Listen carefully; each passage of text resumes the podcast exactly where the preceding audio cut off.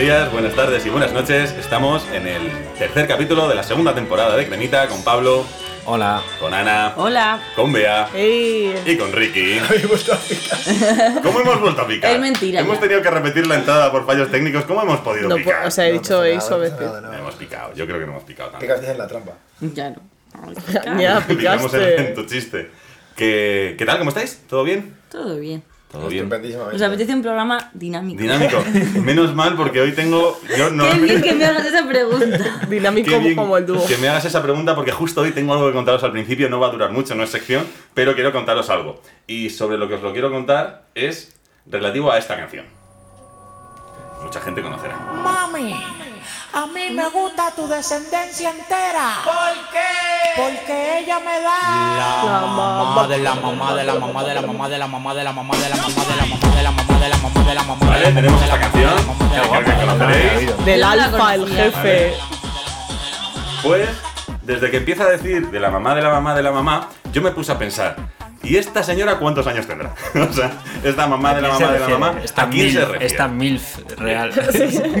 Pues, eh, si tenemos en cuenta que aquí, en este, en este fragmento, repite lo de, de la mamá de la mamá 26 veces, en unos 10 segundos, en este fragmento tenemos que tener en cuenta también como la, la edad a la que tiene hijos la gente, que sería la madre, ¿no? ¿A qué edad tuvo la madre a la hija, la hija a la siguiente, todo esto. De media 16. Vamos a poner una media, vamos a poner una media de 20. En el, en el caso del alfa, sí. Porque no 16. todas son primerizas. Claro. Entonces, claro, vamos a poner una media de 20. Vale. También a lo mejor Lo compras. Bueno, ya, ya vamos súper tarde, pero. Vale. Habría- 20. Uf, madre No, porque también va a ser muchos siglos atrás. O sea, esto es, Claro, hay claro, que sí, tener en sí. cuenta que no es siglo. XXI, siglo XX, Ok. sino también atrás. Entonces, teniendo en cuenta esa media, esta señora tiene unos, que, si no me equivoco, unos 520 años, según los cálculos, ¿vale? Hasta La, aquí no. 26, la 26 mamá. Claro. El, y el tema está en que podríamos hacer algo más todavía, porque hay un momento en que dice en la canción que ella me llevó a Abu Dhabi o algo así. O a- no, a Dubai. A Y además hay un momento que pega un grito y dice Bárbara. Entonces, si buscásemos bárbaras hace 500 años en, en Dubái, En Dubái. podríamos encontrar a la mamá de la mamá. Pero otra de las dudas que me surgió, ya que Internet es maravillosa, eh, o bueno, es maravilloso Internet, Está bien, vamos Está a dejar que está bien. Maravilloso, hay, ¿vale? Bastante bien. hay un vídeo de 10 Ah, no. horas de esta repetición, ¿vale? Hay un vídeo de 10 horas de, de la mamá de la mamá de la mamá. Y dije yo, en 10 horas habrán llegado a la, Eva, a la Eva mitocondrial, que es la primera Homo sapiens de la que supuestamente descendemos todos. Esa, esa señora tiene 200.000 años, ¿vale? Eh, quería ver cuánto es la. En 10 horas diciendo de la madre de la madre de la mamá, a ver si esta señora. Y no es que sea esta señora, que se han pasado. Porque en 10 horas repitiendo eso, eh, habrían pasado 1.872.000 años, ¿vale? Que no sería Homo sapiens, sería otro, eh, otro Homo que no sé cuál es en O, realidad. o, o incluso pescado. A ver, Pues claro, incluso un pescado, incluso un tal. siendo, Y era siendo, homo. siendo este señor, seguramente sería Homo erectus por lo menos. ¿no? No, no, claro, sería Homo erectus seguro. Y nada, esta era mi sección, ¿qué os parece? mala suerte, os, os ¿no? habréis para pensar que me hizo gracia. Como como- intentar derivar a alguien de hace un millón doscientos mil años y que sea homo. Bueno, que ya quería traer esto nada más, no sé si os ha gustado. Por, algo, por algo yo no hago secciones, ya podéis ver. Pero Tenemos que adivinar el país de la canción. Tene- no porque ya se ha dado la pista, ¿no? Que es, que es Dubái. Pero bueno, sin mayor dilación ¿Qué vamos a ¿Qué? No, porque es, claro, porque la señora esta es de Ya, ya. según creo yo. Pero bueno, Yo Bueno. creo que más bien es que tienen pasta. claro. Eh, bueno, ahora ya sabéis por qué no hago secciones, ¿vale? Eh, así que vamos a empezar para que por favor hagáis una sección que esté bien y no esto que acabo de hacer, aunque espero que alguien le haya Yo creo hecho que ha habido secciones mm, peores que, la, que esta que acabas de hacer. Bueno, yo no estoy seguro. Pero vamos a ver si alguna de ellas es la que viene a continuación, si adivináis el país y la época de esta canción.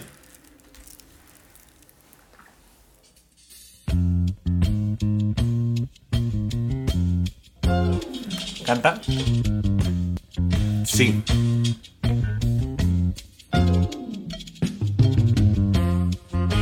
Vale, Tarda un poco. pero ya. Muy elegante.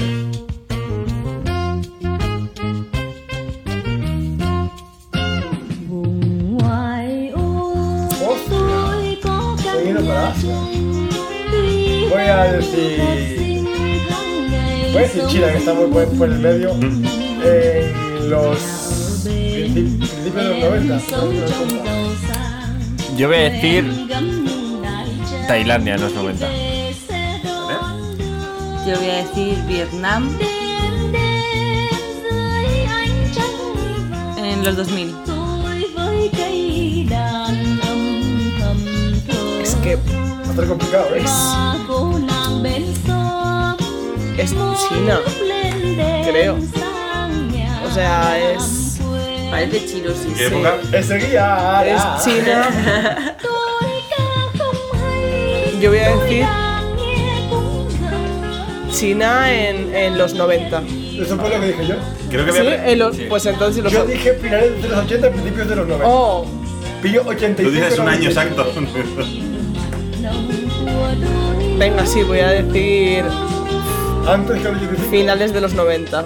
Yo creo que voy a premiar el país, porque se ha dicho el país. Y creo que cuando alguien acierta el país de lleno, me parece tal. Esto es Vietnam. ¡Oh! Esto es. Vietnam 1985. Eh, la cantante Es que se llama en Vietnam. Hun Lan y la canción se llama Chohan Somi. No, Chohan Som. Y nada, pues es una canción muy bonita, que tiene un grupo muy, muy guapo, me ha gustado mucho. Y bueno, Ana, otra, otra Diana más, que te, vas, que te vas apuntando. Es Llevas una verdad. racha. Y cuéntanos, ¿qué nos traes hoy? Pues yo hoy me paso al bando de las conspis. Uh. Pero. Vaya, no, no em, estoy contento. Pero es una conspi, eh, esto no sería considerado una conspi porque mi profe de guion decía que las conspis empiezan a raíz de la muerte de Kennedy.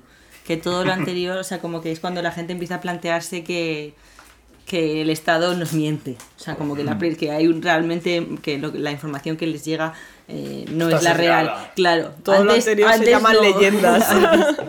Mitología. entiendo. Entonces, esta es una conspi en los albores del siglo XIX. Y creo que os va a gustar. Vale. Seguro que sí. El 26 de mayo de 1828 aparece en, por las calles de Nuremberg, Alemania. No era Alemania entonces, pero bueno, era tratado. lo que es eh, Nuremberg. Sí, era Nuremberg. Sí, pero 100 años antes. ¿no? Aparece un chaval, un muchacho de 16 años. Era Hitler, seguro. Siempre que estamos en esa época, todo el mundo cree que es Hitler, ¿no? Sí, en 1800. Claro, claro que no puede ser, sí, sí. Era la mamá de la mamá de la mamá de Hitler. De Hitler. Dubai. aparece un muchacho de aparentemente unos 16 años, bueno, un, un muchacho, luego sabremos que probablemente tenga 16 años, eh, vestido como un mendigo, vagabundeando con dos cartas encima. El tío, el pobre chaval va con unos- ropas muy, muy básicas, con el pelo mal cortado y prácticamente no sabe decir palabra. Lo único que dice es una frase que es, eh, si la encuentro, Esta es yo quiero carta. ser, Bueno, yo quiero ser eh, eh, soldado de caballería como mi padre, ¿vale? Lleva eh, dos cartas. La primera de ellas está dirigida al capitán del cuarto, del cuarto escuadrón del sexto regimiento de caballería de Nuremberg, el capitán von Bessenich. Esto da un poco igual, ahora veréis por qué, pero bueno, en- era el- en ese momento el cargo Ahora estaba ostentado por el capitán von Bessenich. Vale. Un zapatero que está trabajando le ve vagando por la calle, le para y le lleva a la comisaría. Allí abren la carta y la carta dice lo siguiente. Le envío dirigida Le al envío capitán Puño inglés. dirigida al capitán von Bessenich desde la frontera con Baviera. El lugar no se nombra, 1828. Le envío a este muchacho que desea servir a su rey en el ejército. Me lo trajeron en octubre de 1812. Yo solo soy un pobre trabajador con hijos que alimentar. Su madre me pidió que lo criara y no podía criarlo como a un hijo más. Desde entonces nunca le he dejado poner un, pe- un pie fuera de la casa para que nadie supiera dónde fue criado. Ni siquiera él sabe dónde ha vivido. Puede interrogarle, pero no sabrá decirle de dónde, de dónde vino. Lo traje de noche. No puede encontrar el camino de vuelta. No lleva ni un duro encima porque yo tampoco lo tengo. Si, os- si no os lo quedáis, bien podéis matarlo o colgarlo. Firmado Dumbledore y es Harry Potter. No, vamos, sí. Mucho mejor. La segunda La carta. carta, claro, por supuesto. En la segunda carta, supuestamente está escrita por la madre de este chaval. Y dice así, este niño ha sido bautizado. Su nombre es Caspar. El apellido debe ponérselo usted. Le, ru- le ruego que cuide de él. Su padre era del cuerpo de caballería. Cuando tenga 17 años, llévele a Nuremberg al sexto regimiento. Nació el 30 de abril de 1812. Soy una mujer pobre, no puedo hacerme cargo de él. Su padre ha muerto. Esta Vale. supone la carta que recibe la persona que cuida de este niño eh, Vale. cuando, cuando se lo entregan siendo apenas un bebé. ¿vale? Yo, yo a veces sé por dónde van los tiros de tu sección y tal, estoy perdidísimo, ¿eh? Yo No sé qué puede ser. Este niño eh, tiene la piel aparente, o sea, aunque lleva ropas de mendigo, tiene la piel bastante bien cuidada y tiene una marca de vacunación en el brazo, que era una cosa bastante rara para la época y que indica que puede haber tenido orígenes de clase alta, ¿vale? Este niño no es capaz, o sea, De es hablar. realmente un como si hubiera sido como si se hubiera criado en el bosque. No, no tiene signos de tener de haber tenido contacto en la- en- con otros seres humanos, no sabe relacionarse, prácticamente no sabe hablar y es como si hubiera sido como un niño de estos criados en, en- o sea, como encontrado con los lobos, ¿vale? Le dan un papel y escribe su nombre, Kaspar Hauser. Además de las dos cartas, lleva, y esto es tremendo, lleva un libro que se llama The Art of Replacing Lost Time and Years Badly Spent. ¡Madre! Muy tumble para ser 1828. Bueno, Lo lleva en eh, inglés.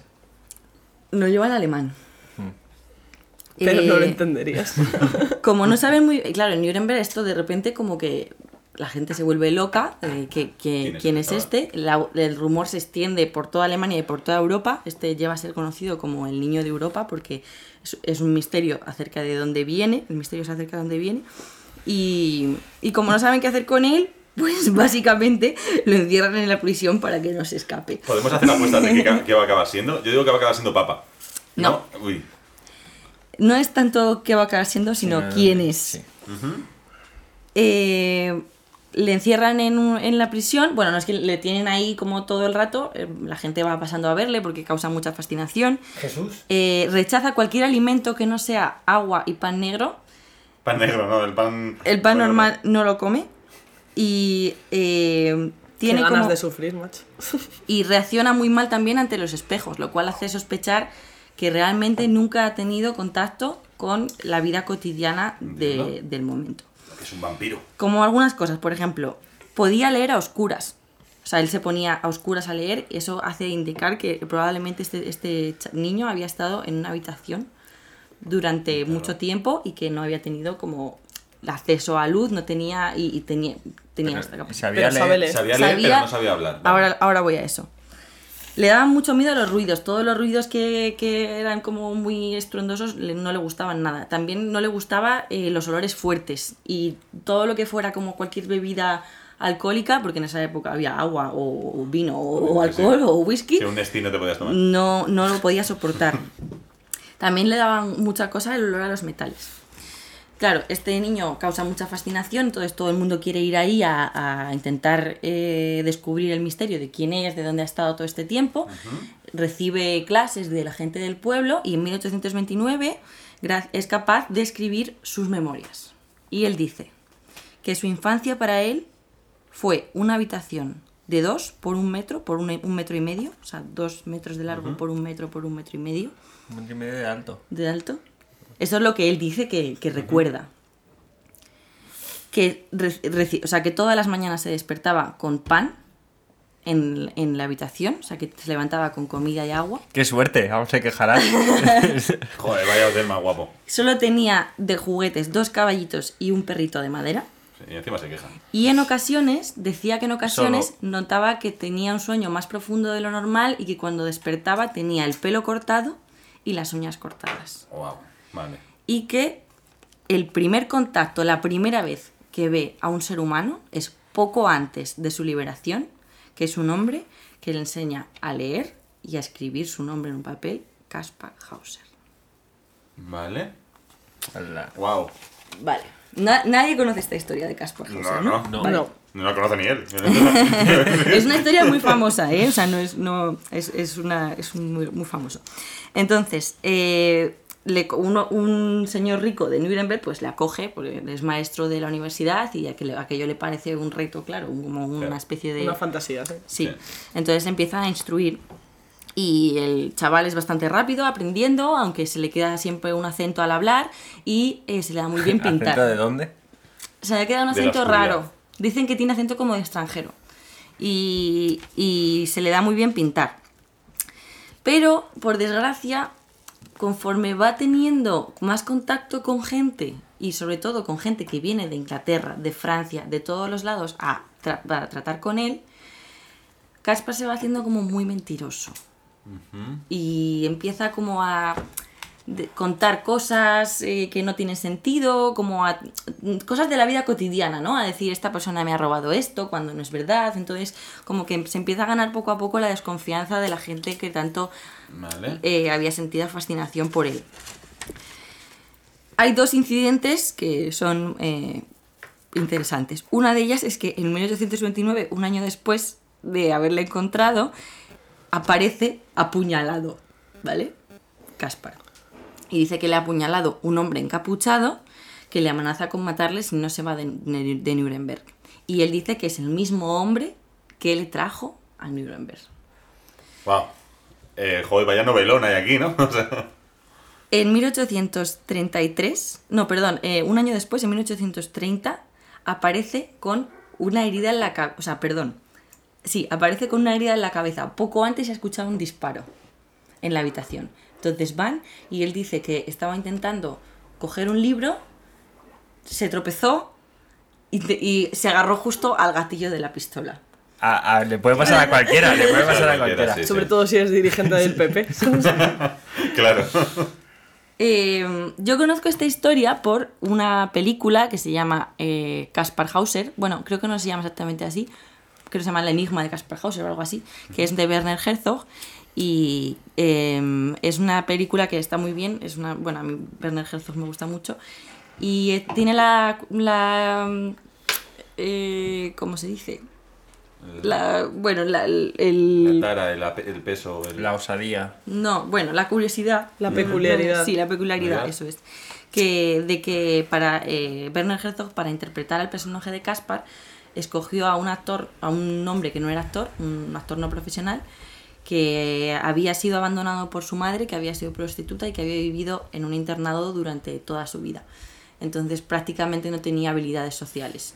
Y entonces la película eh, realmente es como muy impactante porque ves que ese actor de repente encuentra en ese personaje algo que le remite a su infancia y, y la película es bastante complaciente con el personaje. Yo todo lo que he leído con el personaje, la gente acabó siendo como muy... eh, no le muy displicente con, con- con el, por- con el pobre Caspar y porque decían que mentía mucho y además especulaba, porque claro, decían, ¿de dónde sale este tío? Entonces especulaba con que este tío en realidad tenía orígenes nobiliarios y que lo habían mm, abandonado por algún motivo. Pero estaba claro que ese, ese niño no se había criado en el bosque. Y además decía tener recuerdos muy tempranos de una especie de vida palaciega. Decía. El hijo del Él Kaiser. decía, eso decía. Eh, Sí, lo de la vacuna es canteo. Sí, lo de la, lo de la vacuna es canteo. En 1833 llega a casa con una herida en el pecho izquierdo y trae una nota doblada en triángulos, que era como lo doblaba él normalmente, escrita eh, para leer en espejo, al revés, que decía, Hauser os podrá decir perfectamente qué aspecto tengo y de dónde vengo. Para ahorrarle el esfuerzo os lo quiero contar yo. Vengo de espacio, de la frontera con Baviera, en el río Espacio, incluso os diré mi nombre, M-L-O. Esta herida, él dice que se la han infringido, pero todo apunta a que fue autoinfringida, que se la hizo él mismo. Sin embargo, pues no hubo quien, o sea, hubo personas que pensaron que aquello fue un intento de eliminar a alguien que era verdaderamente importante.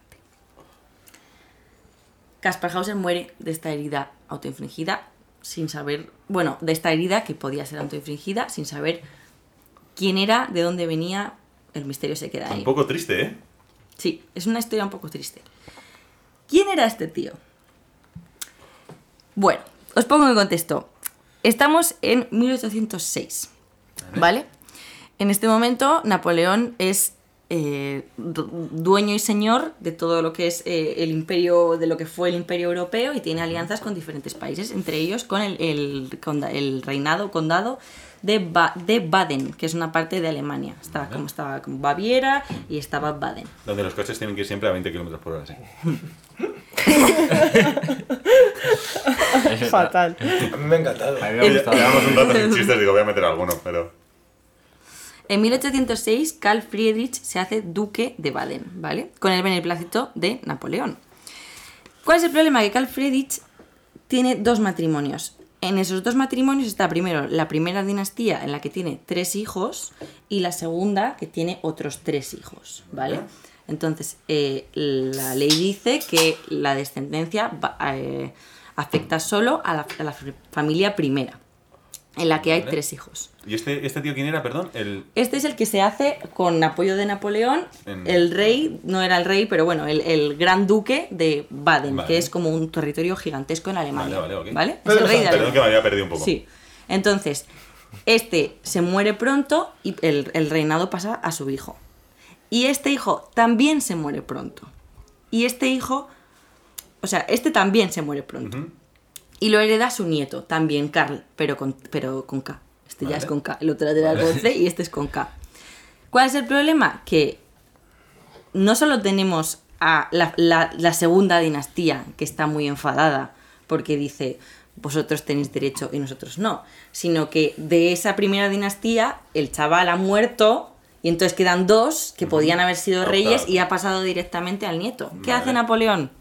Vale, pues voy a casar a este hijo, a este Carl último con mi sobrina.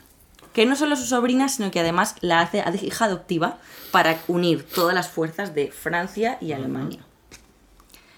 Esta chica, Buena jugada. Sí. esta chica se llama Stephanie de Beauharnais. Ahí no hay chiste. Y dicen que, o sea, la ley dice que su hijo mayor, su primogénito, será rey.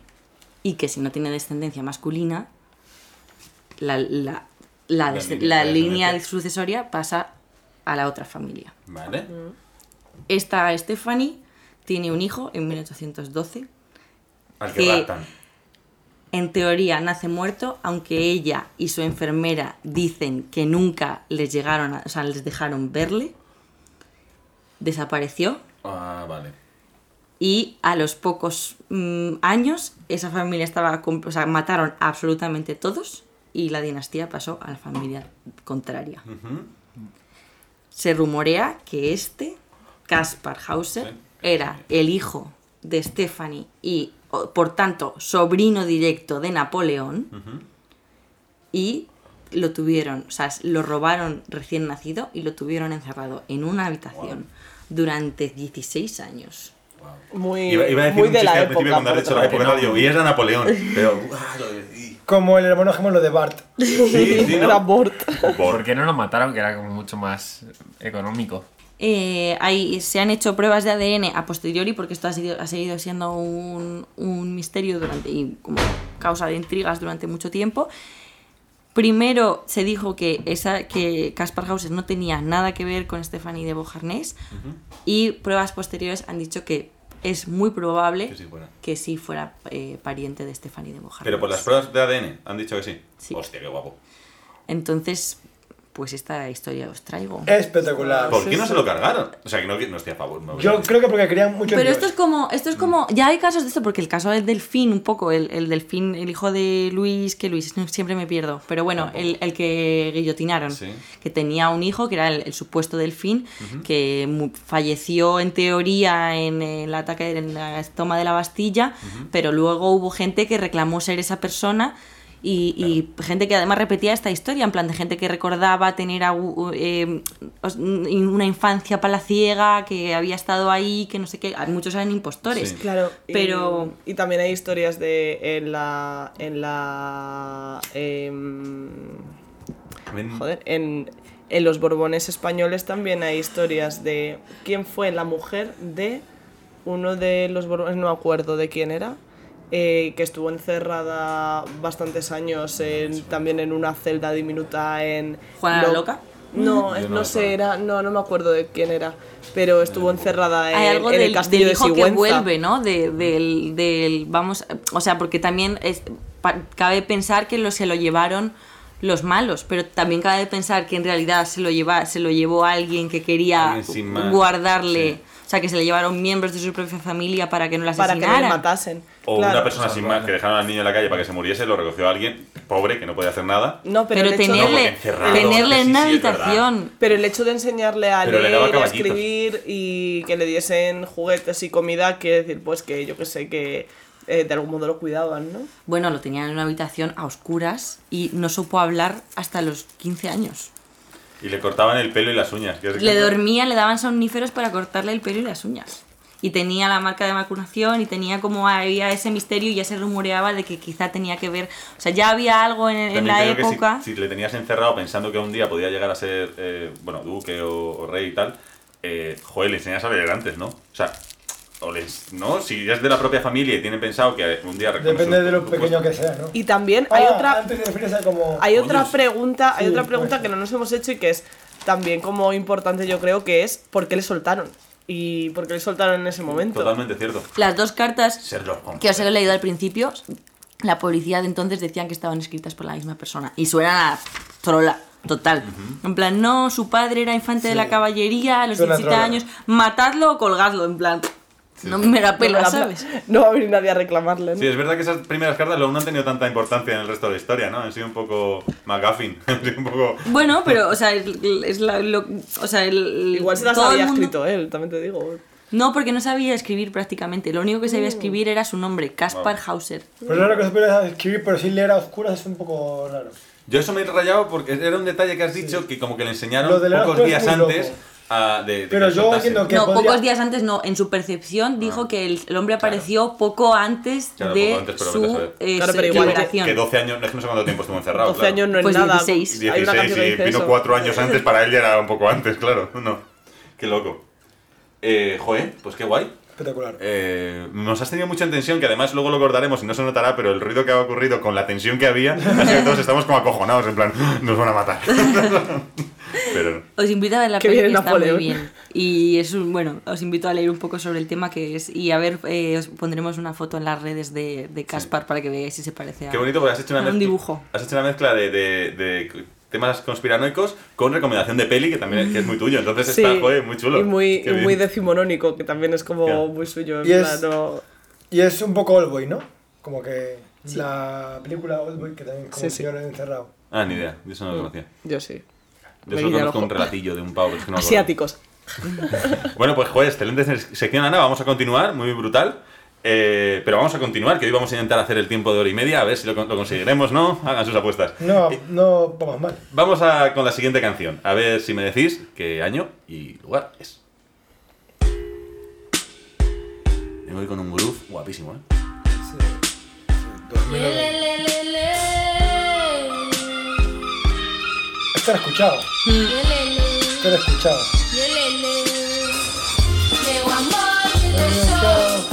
Brasil. Brasil 2010. ¿Alguien más? ¿Qué decir? No, esto es Galicia 2010. Yo voy a decir Francia 2010. ¿Vea? Esta es. Yo creo que la base, o sea, como el, beat. Déjame escucharla. Brasil 2010. Vale, vale.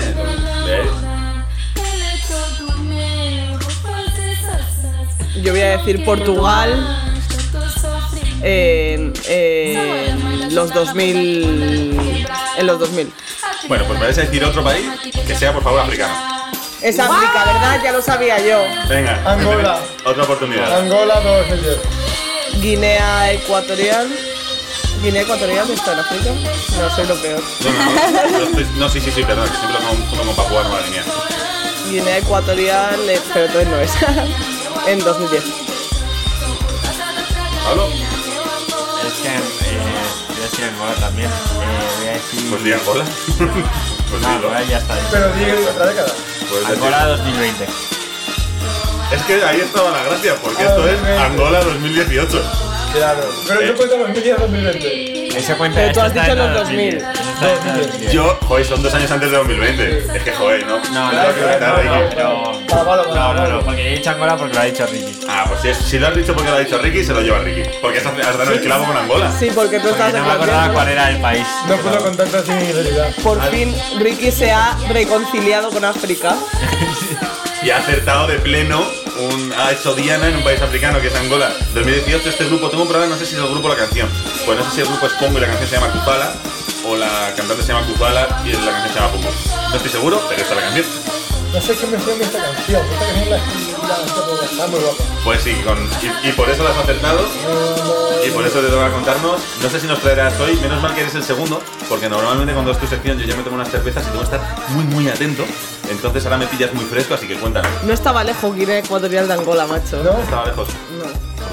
A ver, te traigo un popurrí. La verdad he ido pasando como de tema a tema y al final he llegado a un debate muy interesante, pero creo que también es bonito cómo he llegado hasta ese debate que quiero traer hoy.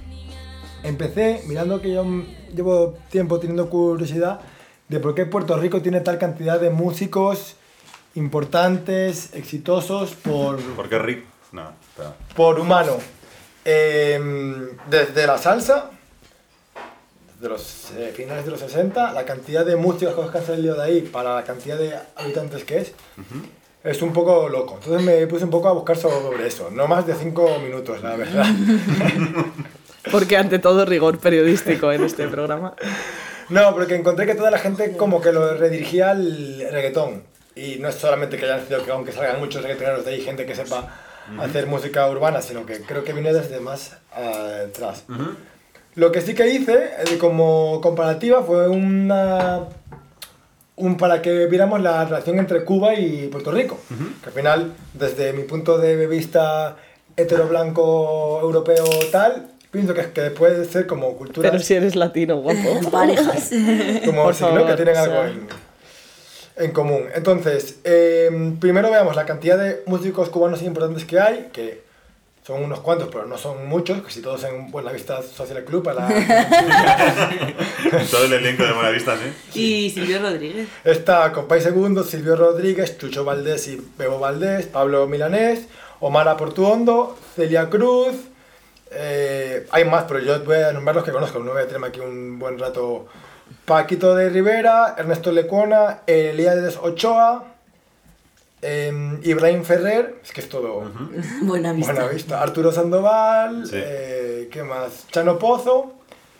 Y yo no conozco muchos más. Habrá muchos más que sean grandes músicos que yo no tengo ni, ni idea, pero bueno, es una cantidad un poco que se puede llegar a, a- a entender. En Puerto Rico tienen los dos la... No, tiene... Cuba tiene tres veces más población, creo. Eh, un segundo que lo busco, eh, no veo menos empleo y tal. Eh, sí, correcto. Entonces, Porque claro, a esta velocidad en 5 minutos te haces varias secciones, cabrón. Puerto Rico tiene a Héctor Lavoe, Daddy Yankee, Cheo Feliciano, Gilberto Santa Rosa, El Gran Combo, Bobby Capó, Ricky Martín, Chayanne, Bad Bunny, Ismael Rivera, Osuna, Residente, Luis Fonsi, José Feliciano, Tego Calderón, Calderón. Don Omar, Wisin y ya y, Y Yandel, que van todos juntos. Que son como Juan Ortega y todo. He dicho Juan y medio, qué mal, ¿no? Nicky Jam, Jerry Rivera, que ese es durísimo, eh, Yandel, que me aparece ahora, Elvis Crespo, Julio Voltio, Bobby Valentín, eh, Bobby Cruz, y creo que ya está. ¿Alguna y Andy chavala? Montañez. Vico sí, que es una del reggaetón mítica, que sí que se me pueda ocurrir. Eh, y no sé qué chica más, supongo que alguna de estas de Aventura o Natasha, alguna de estas. Sí, no sé, alguna una de esas también será de por ahí. Entonces, ¿cómo son eh, económicamente cada uno? Em, ¿Cómo son económicas? Los países, Pero, no cada claro, persona. ¿no? Pues si no, lo tienes varias secciones. Están forrados, definitiva. Están forrados, todos los que he dicho están forrados. Eh, Cuba es un país con menor desempleo, mejor, mejor clima, mismo Producto Interior Bruto y el triple de gente que Puerto Rico. Es decir, mucho más pobre, que por estadística debería tener más músicos, ¿no? Aunque Sí. solo sea. con menos desempleo y, sí, y con clima... Hombre, es que es aplicable a España eso y te mueres, ¿sabes? Entonces, sin duda, por aquí eh, la gran trampa está en, en- en Estados Unidos. Como curiosidad, eh, que tengo que decir que un personaje de The Office se va de luna de miel a Puerto Rico. Y me parece como lo más sortera que puedes hacer en el mundo, ¿no? Porque son Estados Unidos, no sé. Es como Pues yo creo que eso también se ha hecho en España, ¿no? Lo de pedir el viaje de novios para no vamos a, no, y no vamos a Cuba. A las Canarias. No, Hay claro, pero que quiere ir a pues, Cuba. es- Estados Uni- estadounidenses yendo a Puerto Rico, Sí. no sé, vete a, no sé, al Caribe, ¿sabes? Claro, ve- vete a, vete Sí, a sí. Cancún, tío. Entiendo. Entonces yo dije, aquí tengo el tema de verdad que tengo que traer hoy a Cremita. No está entre lo de Cuba y Puerto Rico, sino romper una lanza por Estados Unidos, que yo siempre estoy como reventándolos aquí a dolor Como todos. y han hecho muchas cosas. No, sí, muchas cosas han hecho. Lo que pasa es que la Colonizar el mundo. Pero vamos a ver. Pero realmente se odia a los imperios. Es que, bueno, claro, no lo sean. Eh, no, que no Aquí colonicen. traigo, muy a cuento, gracias a Pablo por darme un chivatazo, un sketch de los Monty Python sobre Roma. Y lo que dicen es esto. Un segundo. Voy a Es que ya sé cuál va, creo que lo podría decir yo de memoria. Sí, ¿no? Creo que sé cuál vas a poner. Claro, ¿Qué nos ha dado Roma? correcto. Ah, pero de la vida de Brian. Y a cambio los romanos, ¿qué nos han dado? El acueducto. La sanidad. ¿Qué? El acueducto.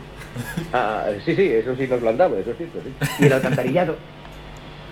Ah, sí, el alcantarillado. ¿Te acuerdas cómo olía antes la ciudad? Sí, de acuerdo. Reconozco que el acueducto y el alcantarillado nos los han dado los romanos. ¿Y las carreteras? Evidentemente las carreteras. Eso no Pero aparte del alcantarillado, el acueducto y las carreteras... La irrigación, la sanidad, Sanidad. la enseñanza... de acuerdo, de acuerdo. ¿Y el vino? Sí, eso sí que lo vamos a echar de menos si se van los romanos, Reg. Los baños públicos. Y ahora se puede salir de noche sin peligro, Reg. Sí, saben cómo imponer la ley del orden. La verdad es que son los únicos que han sabido imponerla. bueno, pero aparte del alcantarillado, la sanidad, la enseñanza, el vino, el orden público, la irrigación, las carreteras y los baños públicos, ¿qué han hecho los romanos por nosotros? Oye, se pone un segundo. Y aparte del alcantarillado, la sanidad, ¿no? ¿qué nos ha dado? Nada, nada. Nada, nada, nada, nada. Esto supongo que acabó de sonar en el mundo real. Yo me quedé sin batería, pero haremos trampas musicales para que se escuche entero. Y en efecto, al final dice, pues como lo de Roma. Me pasa un poco con Estados Unidos. Obviamente es quien tiene toda la culpa, es quien ha llevado el peso del mundo en estos últimos 60 años. Entonces, pero claro, me quedaba una sección como muy un poco al azar de grandes cosas que ha hecho Estados Unidos. que digo, el iPhone, eh, El cine. la revolución de izquierda controlada. Las hamburguesas. la guerra de Irak. La guerra de Irak, la guerra- Vietnam. No, a ver, pero realmente toda la cultura que somos nosotros es... Los hippies. Somos nosotros. No, los ¿no? hippies. En Estados Unidos ser hippie, ser surfista, ser skater, ser rapero, todo Hip lo que, hop, claro. lo que puedes soñar a ser, lo has mamado en tus primeros tres años de vida. O quieres ser TJ o quieres ser Kim Possible. Pero tienes que estar un poco en esa, creo que lo que somos. Pero si, si odiamos a Estados Unidos, nos odiamos en Todo, gran parte. todo lo si odiamos a Estados Unidos, odiamos a Disney Channels. Es verdad, a a Cartoon Network, que creo que también es estadounidense. Sí. Sí, bueno, todas. Y que lo odio. Toda, la- toda nuestra cultura es estadounidense. Fox. Y no hay, no hay que irse tan atrás a Ricky Morty, también estadounidense. A los todas- putos Simpson. Sí. Ay, putos. Vale, pero aparte de Rick and Morty, los Simpsons. Claro. Aparte de animación, ¿qué más nos ha dado Estados Unidos? Y me trajo una joya para sumar a eh, este debate la opinión que tiene Pablo Iglesias al respecto de todo esto. ¡Ojo! No me esperaba esto. Pero No si me- Pablo Iglesias ya no está. Plot twist. Solamente pone tweets de. de Pues compartiendo eh, no movidas de, de series. En la tuerca. fin, una de las grandes falacias del siglo XX ha sido acusar a la izquierda de ser antiamericana. Podríamos recordar aquella memorable escena de la vida de Brian, qué nos han dado los romanos, para preguntarnos hoy qué nos han dado los estadounidenses. Y entonces podríamos responder que nos dieron a héroes del pueblo como los mártires de Chicago y con ellos el primero de mayo, que no es poco, que nos dieron el jazz, que nos dieron cineastas y películas maravillosas que nos dieron a la Brigada Lincoln, que combatió en España por la democracia, que nos dieron a Malcolm X y a Hugh Newton, y por qué no decirlo, nos dieron también el baloncesto y a Marilyn Monroe cantando el cumpleaños feliz. ¿Quién no ha fantaseado alguna vez con ponerse en la piel de JFK mientras la novia de América, con una sensualidad que erizaría la piel de cualquiera y desde luego la de este presentador, te dice eso de Japón? Es un poco de machorro, sí, ¡Qué porque. machorro! A mí me daría vergüenza. ¡Qué machorro! Bueno, Me daría vergüenza ser JFK. ah, En ese momento, imagínate ser A ver, a ver, a ver. ¿sabes? A ver, no sé si os pasa, pero perdón, ahora vuelves a poner el audio si quieres. Perdón. Pero no sé si os pasa, pero a mí cuando mi cumpleaños me cantan cumpleaños feliz, a mí yo me- no sé dónde meterme. Yo también Imagínate me da ahí. vergüenza. Imagínate mi Monroe que es como, oh, Dios mío, estoy casado, joder, para ya, ¿sabes? Encima de ser mi cumpleaños estoy empalmado. Es obvio, no sé, no sé. Eh, continúa el audio. No, sí. no, maravilla, maravilla. Me, me ha fascinado la interrupción. una tradición política y una constitución dignas de interés para cualquier socialista o cualquier interesado en la emancipación. Hoy en este monólogo voy a reivindicar el derecho de todos los ciudadanos americanos a llevar armas. Lo voy a reivindicar por lo menos en términos teóricos. Pablo. Establecido Por la menos en segunda enmienda de la Constitución de los Estados Unidos, hasta aprobada en es- 1790. Pablo, sí, por favor, porque Pero se ponía interesante. se está metiendo en unos lodazales. Claro, quiero ir y dije, aquí está el tema. Eh, ¿Qué opináis del derecho que defiende aquí Pablo Iglesias en lo ¿Qué- teórico? qué- Yo no sé qué son los ¿Qué opináis del derecho de que Pablo Que Iglesias va- hable? Vamos a acabar hablando de armas. Que un, pro- bueno, primero que un proto presidente del gobierno tan occidental defienda que está bastante A ver, guapo lo de la... la es, es un poco no valiente dicho, llamar o sea, protopresidente del gobierno dicho- Pablo Iglesias. Has dicho que pero- lo defiende, pero no lo has dejado explicarse. Vale, igual vale, me, pues igual me convence, ¿sabes? A mí me convenció. Dejo. Y estoy convencido todavía. Aprobada en 1791. Algunos piensan que este derecho es un anacronismo que explica que adolescentes pajilleros y frustrados provoquen una matanza en su colegio porque se sienten marginados o porque las cheerleaders no les hacen caso, o que un padre de familia, blanco, anglosajón, protestante y gordo por comer crema de cacahuete, dispare desde la ventana de su casa a un negro de condición humilde porque está penetrando en su propiedad. Pero estos casos, nada infrecuentes por desgracia, son solo síntomas de una sociedad enferma y nada tienen que ver con un derecho, el de portar armas, que es una de las bases de la democracia. Si algo sabían los patriotas americanos que expulsaron a los ingleses, es que la democracia es incompatible con el monopolio de la violencia por parte del Estado que inventó el absolutismo europeo. La democracia es tal si el poder está repartido y si la base del poder es la violencia, el pueblo no puede delegar el fundamento de la soberanía cómo cambiaron las cosas en algunos barrios de California cuando el Partido de los Panteras Negras, amparándose en la Constitución, empezó a defender a sus comunidades patrullando armados los barrios. Hicieron falta toneladas de droga y mafias apoyadas por el Estado para acabar con ellos. Como dijo Huey Newton, un pueblo desarmado puede ser sometido a la esclavitud en cualquier momento. Dios bendiga a América. ¡Wow! Espérate que a mí me convenció un poco, ¿eh? Ahora debatimos si queréis, pero a mí me convenció un poco. Aquí está la chicha del tema. ¿Qué hacemos con las armas, chicos?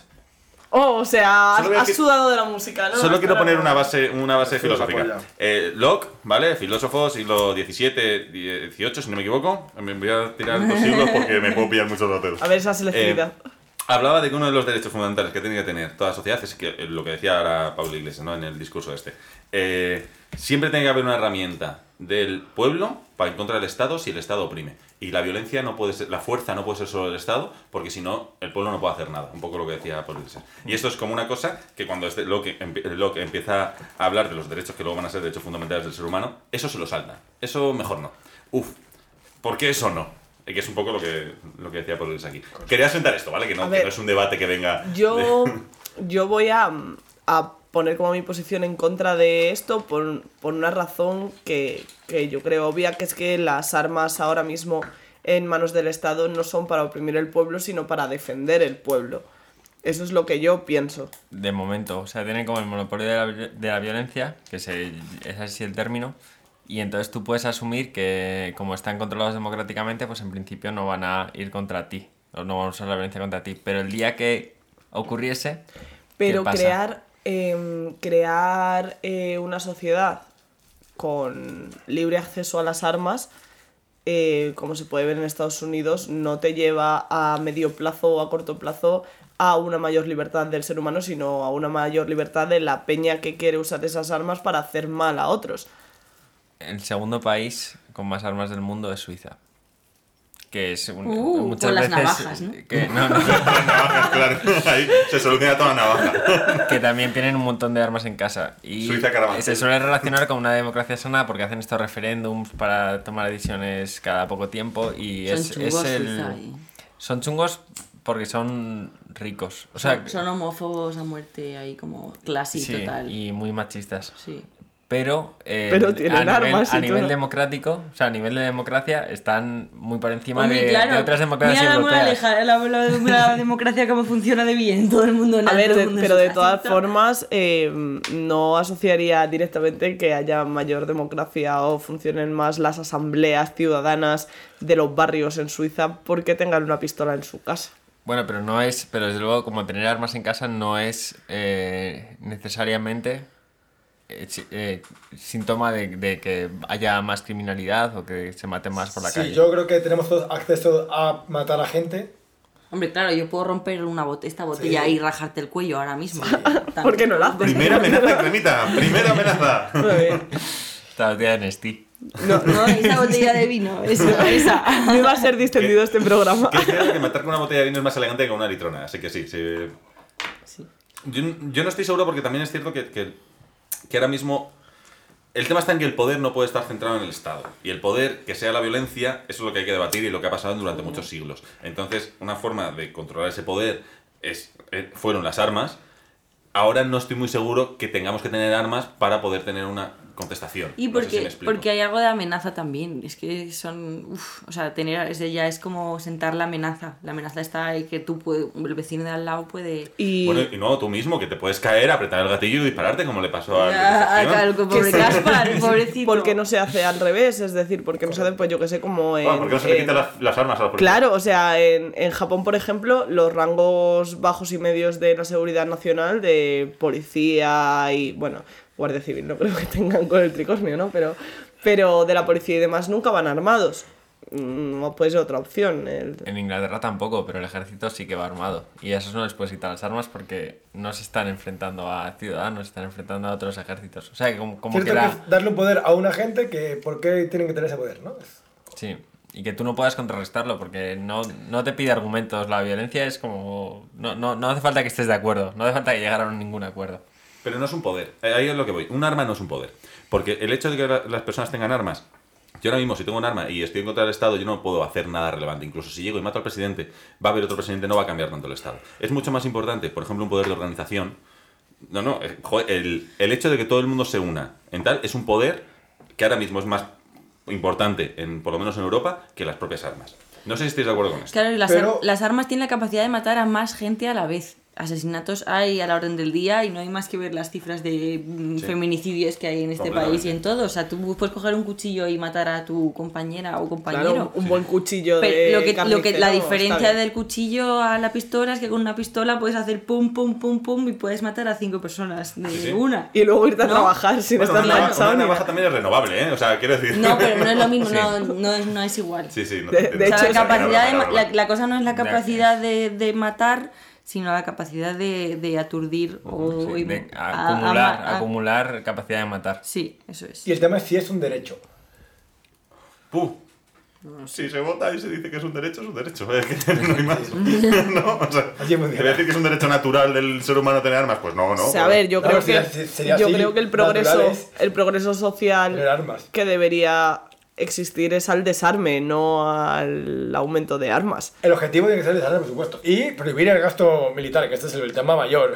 Que es un tema que creo que Porque estaríamos ahí todos de acuerdo. Estamos invirtiendo tanto presupuesto de- militar en. En el anterior capítulo de Cremita, Por que la UME. yo hablé de Dostoyevsky cuando acabamos, eh, estuvimos leyendo un, un trozo de, creo que era Crimen y Castigo, que me gustaba mucho, que hablaba de los socialistas, que decía algo así como que mm, criticaba mucho a los socialistas porque decía que según ellos el crimen, o sea, como que el crimen existía solamente porque no estaban educados en, en- y en la virtud, digamos. Y que en el momento en que desapareciera eso, todo el mundo obraría bien, cuando eso no- todo el mundo sabe que no es así. Sí. O sea, como que ellos se amparan en, en el momento en que seamos todos iguales, no habrá crimen, porque sí, como, no hab- como somos todos iguales, no habrá nada que defender. Y que eso es una gran falacia. Sí, y, y también, ahora, ahora que me he dado tiempo a pensar lo de si las armas era, podían ser un derecho o no. Un derecho es algo que es propio de ti que te permita vivir. No puede ser un derecho matar. O sea, Pero Defender. las armas, claro, es- son para defenderse, no para... Nadie... O sea, la Constitución americana no lo pone como puedes matar a tu vecino con, con un arma. Tienes derecho a matar... No es eso. Es, tienes derecho a... La autodefensa. una- sí, Pues entonces serían, una- entonces serían legales los tasers. Si lo que estás haciendo es defender y quieres, no, que no- o sería un derecho, deberíamos dar artes marciales en primaria. ¿Me explico? Si realmente estamos pensando en defendernos, hay muchas opciones antes. de Claro, la- pero es- otra vez volvemos al duda. mismo bucle, Eso- que si sabes, no artes man- si sabes artes marciales y te viene un superior con una pistola, puedes pegar todas las patadas que quieras. No va a servir de Si no, nada. hay una peli de Clint Eastwood que... En, en España hay derecho a las armas. Con Jackie Chan. Otra cosa es que hay unas regulaciones, pero derecho a las armas existe. O sea que no, no es que no tengamos derecho a tener armas. Me lo estudiaré. O sea, tú puedes a- sí, claro. sacarte una licencia y si es para caza, pues te la puedes sacar sin más. Y si es para autodefensa, tienes que justificarlo, pero tiene que aprobar una autoridad judicial. Pero puedes tener una pistola en casa. Abascal tiene una pistola, tengo entendido. Se lo merece. Bueno, Y- no decir lo que se merece, pero... Y la, la única correlación estadística que hay eh, con la posesión de armas eh, a nivel de, de armas por población no tiene nada que ver con la criminalidad. La criminalidad no, no depende del número de armas en la calle, digamos, sino el suicidio. El suicidio sí que es una cosa que tiene mucho que ver con las armas. Y yo que que mi punto de vista es que estoy de acuerdo en que estén prohibidas y, y ojalá lo estuvieran más, ¿eh? Pero es un debate, sí. Pero el tema de derecho, no sé si la, la palabra la, tenemos como muy... Pero está bien quitar derechos a la gente, al por mayor, por un bien mejor. No, yo, yo, yo, la yo niego la mayor, el decir que es un derecho tener armas. Yo es lo que niego, ¿vale? Yo creo que es un derecho. Ahí no estoy de acuerdo, bueno. Hombre, tienes derecho a construir. Si yo, si yo vengo aquí, me pego tres palos, hago, hago tal y hago un proyectil, Venga, Rick. claro, porque no puedo Claro, eso. porque eres Rick y me ha quedado muy bien ese chiste. Pero estoy de acuerdo en que esté prohibido. Entiendo. Y ojalá lo estuviera más en Estados Unidos, sin duda alguna. ¿Quieres Pues hacer algún yo- resumen de este debate no. o tal? Porque No, tampoco quiero nos podemos cerrar. mucho. Pero como, o sea, en, por ejemplo en Latinoamérica que la criminalidad es bestial y el número de armas es gigantesco y esa gente, y la- muchos se relacionan eh, con armas constantemente en su vida cotidiana. Bueno, Creo que no tiene tiene nada que ver con y tampoco es la- legal. Con la posesión de armas. Y tiene que ver con la clase. Tiene que ver con la desigualdad social, Claro. que ese es el verdadero problema.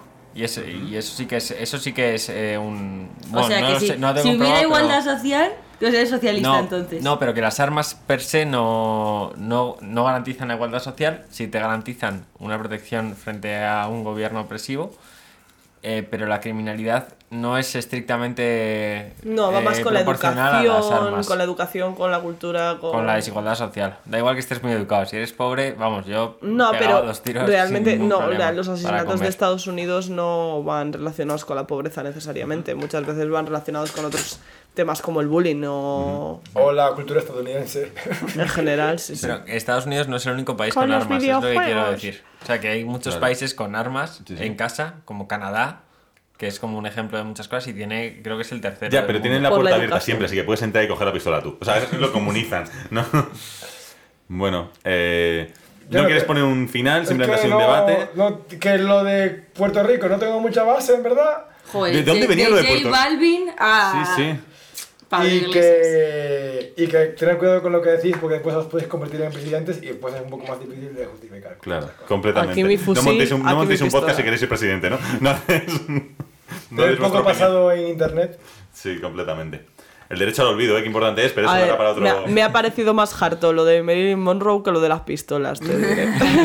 Sí. Ya a mí también me da un poco de, de cositas de, ¿quién De- le gustaría de- ser ¿Quién le habría gustado ser Bueno, JFK? pero- A nadie le No habría vamos- gustado no ser JFK para, en ese momento. parafraseando a Paulaine, heterocringe a máximo. o sea.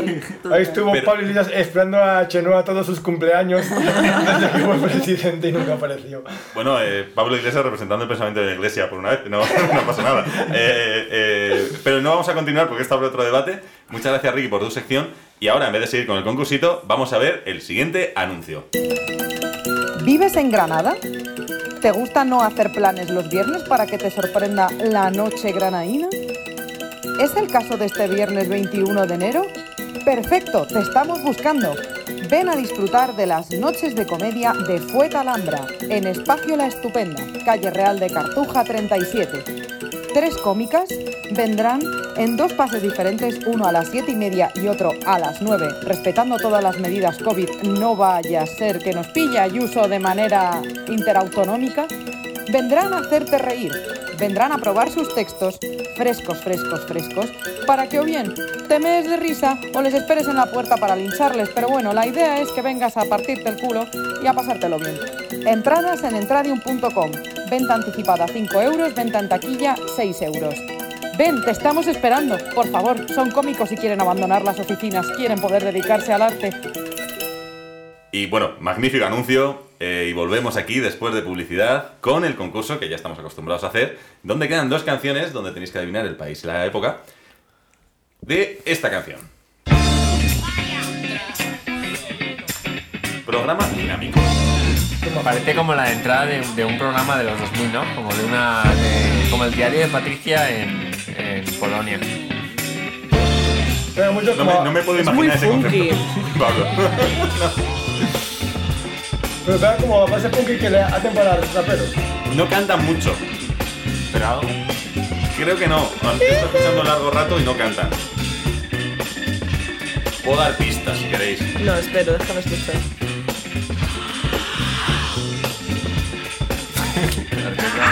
Si cantasen, cantarían en castellano. Bueno, en español. De a En este podcast no he repetido ningún país que hayamos dicho nunca. Ah. Pues yo me, mira, voy a decir Canarias en el 2010. Como país, ¿no? Ah, bueno. Eso es funquillo. No, pero yo voy a Decir decir comunidad. España, ¿no? Eh, especifica, he dicho Canarias. Vale. Si es de España, te voy a decir, te decís otro país, es. Claro, pero vas a, vas a ganar cualquier otra. Porque Decid más otro país si queréis. Pero es que de Latinoamérica es. O sea, es que no tiene el acento. Amigos invisibles. Chile. Amigos invisibles. Yo sé el país. Chile, entonces sí. Cabrón. Es Chile. Eh, Es Uruguay. Dicho Canarias. Han dicho vamos todos a Canarias. Claro, pero porque no están en Canarias. Ha dicho Canarias. Sí. Se llaman los amigos invisibles. Los. Yo Y decir los conoce. México en el 2010. ¿Te has dicho? Yo he dicho. O sea, es que si no digo ni Chile ni Uruguay, Por del sur. voy a decir. Y decirme época, por fin. Vale, 2010 he dicho yo. Vale, yo voy a decir en los 2000 y voy a decir. eh, Colombia. ¿De dónde son? De Venezuela. Venezuela. Esto es Venezuela en 1990. Yo creo que se acerca más Colombia, pues lo ha dicho México. Eh, y te acerca también en, en época. Así que tuyo es el turno. No sabía que los ibas a conocer. Qué guay. Pero somos conocidos. Es venezolano, se ha dicho que es europeo, pero es Sí, pero yo sí. Yo soy español y no conozco a todos los grupos españoles de los 90, o sea, quiero decir, no. correcto. Cuéntame, vea, que. Bueno, cuéntanos a todos los que estamos en la mesa y a los queridos oyentes, ¿qué nos estás hoy? Bueno, pues, joder, qué presión, así con esa mirada. Eh, yo eh, voy a empezar mi tema hablando pues de que el otro día, hace pues un mes o así, vi una peli española malísima, pero malísima, que además ¿Cuál? eh, se llama... Especifica. No, no, se llama. Loco por ella, ¿vale? Y lo, lo más, lo que más pena me dio eh, en estas situaciones que me la puso una amiga, en plan, me ha encantado esta peli, tienes que verla porque va sobre salud mental, ¿vale? Y cuando me la puso, pues dije, eh, o sea, va sobre un tío que trabaja como en una revista que quieren hacer parecer que es la revista Vice, ¿vale? Porque es todo igual, hasta el logo, o sea, todo fatal. Ah, es contemporánea. Sí, es contemporánea, Vice. es de hace Nice. nada.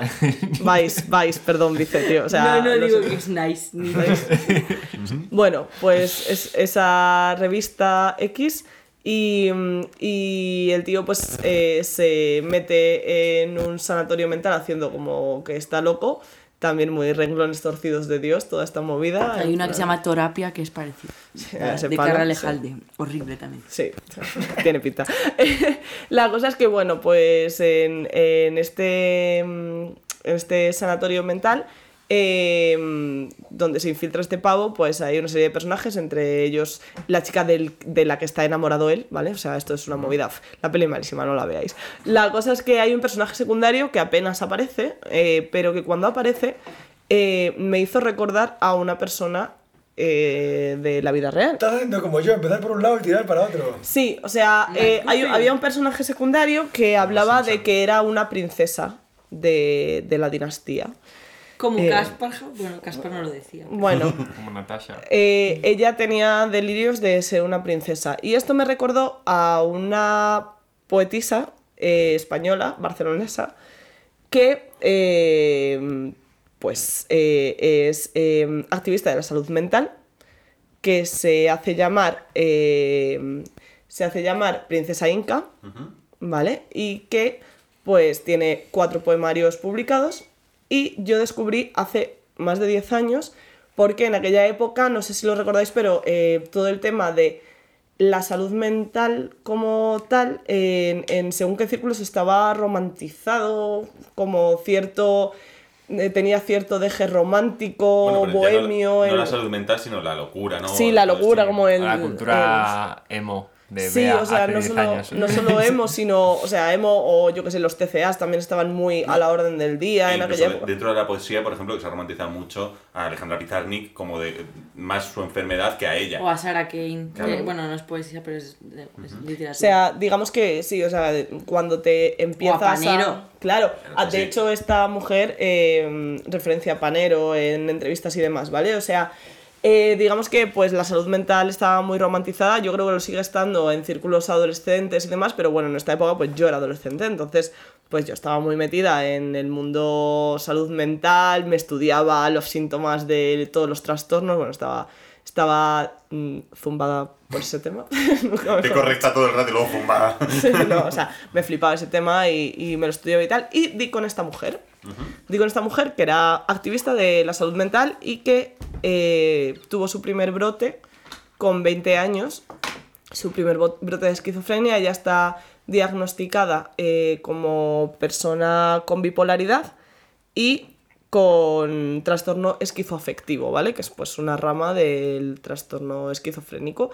Eh, entonces, eh, su primer brote, con 20 años, o sea, tuvo un, un brote eh, y ingresó en el centro psiquiátrico sintiendo que era la reencarnación de una princesa inca. De ahí su nombre artístico, digamos. Em, es Princesa Inc. la, la describen eh, como que por su mente danzaban bellos eh, y pacificadores parajes de ensueño a los que sentía pertenecer, mucho más que al mundo que le mostraban sus sentidos.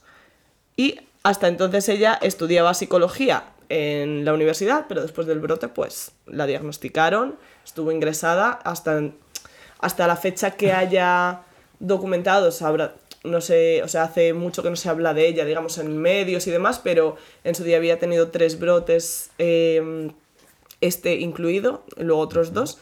Y mm, la cosa es que ella, eh, pues tenía, en 2011 tenía muchas entrevistas y tenía una, sec- una sección en la ventana de la cadena SER, eh, donde leía poemas de, pues, que se... ¿Suyos? Que ella, su- suyos, que ella escribía.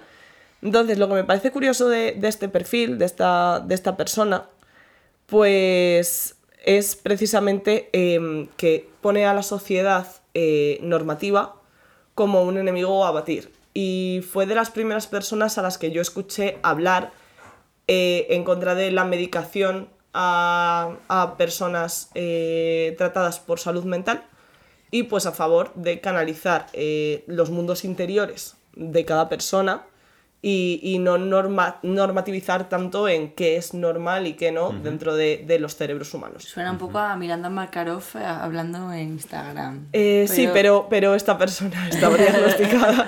Mirando a Makarov, desgraciadamente no. Esta es una Aunque- rama de antipsiquiatría que hay en, en- en psicología que es bastante importante y bastante guay en realidad. La cosa es que, eh, bueno, hay una entrevista que tiene en El País que a mí me parece eh, bastante interesante y, y en la que cuenta un montón de cosas, ¿no? Y entre otras cosas dice, los tratamientos son muy fuertes y cuando te internan tú no entiendes nada. Te atan, te sujetas y tú crees que es un complot contra ti. Porque en los momentos de euforia, dentro del trastorno bipolar, ¿vale? O sea, esto lo, lo aclaro yo, Tú estás arriba del todo y te crees princesa Inca o Janis Joplin y no entiendes nada de por qué te encierran, por qué te atan. Como decía Panero, en un psiquiátrico entras hablando de la Virgen y sales hablando de nada. ¿Vale?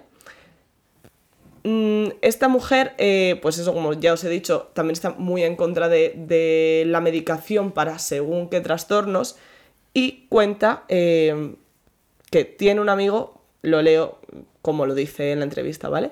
Tengo un amigo que, por ejemplo, oía voces por la mañana. Yo no, nunca he oído voces, pero él sí. Y cuando se las quitaron con fármacos sentía una soledad tan grande que él decía que era más terrible que las voces, que las voces al menos la acompañaban. No se puede intentar homogeneizar a todos por igual. Si esas voces te dicen cosas positivas, ¿por qué quitarlas? Los niños las oyen, tienen amigos invisibles que les ayudan a desarrollar su imaginación. Y no creo que sea bueno callárselas. ¿Por qué todos tenemos que ser iguales? Quizá para que seamos más manejables. Dicen que estamos locos, pero te fijas en cómo actúan políticos, iglesia, ejércitos y no están todos locos. Boom.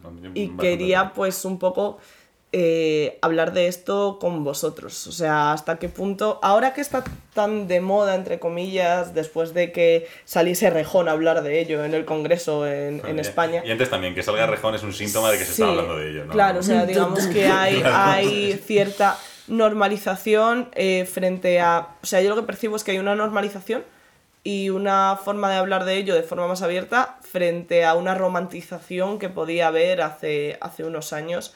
Y sobre todo yo pienso una cosa que es que las personas que verdaderamente tienen un trastorno tratan de vivir con la mayor normalidad posible y de adaptarse lo máximo posible a los corsés de la sociedad, mientras que personas más normativas tienden a exagerar eh, cualquier mínimo atisbo de locura porque piensan que es algo mm, cool o Como todos los putos interesante. poetas, ¿no? Claro, algo así. Entonces, realmente, eh, pues a mí me parece muy bien y estoy muy a favor de que se normalice. Eh, y que sobre todo que se ponga el foco en qué supone un trastorno mental y, y por qué no es nada romantizable. Yo creo que en el momento que te diagnostican, que, te, que le ponen un nombre a lo que tú eres, eh, eso puede transformarse muy fácilmente en una excusa para tu entorno de nombrar o de... Categorizarte. Sí, de categorizar lo que tú eres o de asociar cualquier tipo de comportamiento a eso. Y esto es muy común en, en la gente que tiene trastornos psiquiátricos. Porque tú hablas de salud mental, hay trasto- o sea, hay, son trastornos en general. Son, hay, o sea, es posible que, hay que haya gente que viva y que le haga feliz oír voces, pero la mayoría de la gente le supone un problema muy serio tener esa enfermedad que le, es un trastorno real, que te impide vivir. En Que muchas algo está mal, ocasiones. es una Claro. enfermedad. Sí, desde es una enfermedad. También la primero que estamos mezclando cosillas de lo de tener o ser, ¿no? Porque eso es una cosa que les importa mucho y es un gran debate en decir yo soy esquizofrénico o tengo esquizofrenia. Eh, Claro. Mucha gente no se quiere sentir haciendo eso y luego hay otras personas que dicen sí, sí, sí, yo soy esto, sí. Es crónico, lo tengo que convivir con ello, es parte de lo que soy. Bueno, No claro, pero eso es como lo de ser alcohólico. También. ¿Tú tienes alcoholismo o eres alcohólico? Yo las dos cosas particularmente. pero- Claro, a ver, eh, bueno, o sea, depende también, supongo, de, de cada persona, ¿no? O sea, eso al final, pues son evaluaciones que sí es verdad, pues es igual como un poco las personas, pues con, con trastorno del espectro autista o demás, que pues mm, se tiende mucho a suavizar las palabras por miedo a ofender, pero realmente yo creo que es más la normalización social lo que hace falta y no tanto remilgo con el lenguaje. Yo Eso es creo lo que, que, yo creo que las dos cosas hay son algo- importantes. Algo de verdad No. en lo que dices, en el sentido de que estas personas que tienen eh, trastornos o problemas mentales y que tienen algún tipo de distorsión de la realidad, son capaces de percibir con mayor claridad lo, los, los baches o los huecos que hay en la sociedad en la que vivimos, eh, las personas que nos, nos apañamos con nuestras cosas, digamos. O sea, yo me acuerdo porque has citado a Panero y me acuerdo mucho de esas palabras de eh, Panero, de Leopoldo María Panero en el, en el Desencanto, cuando habla de cuando está en la cárcel y cuando sale de la cárcel, y él dice algo así como que de repente te das cuenta de que eh, la sociedad, más que un intercambio de, de mercantil, es un intercambio de humillaciones que se pasan de unos a otros, ¿no? Por, en relación a su, a su, eh, experiencia en la cárcel.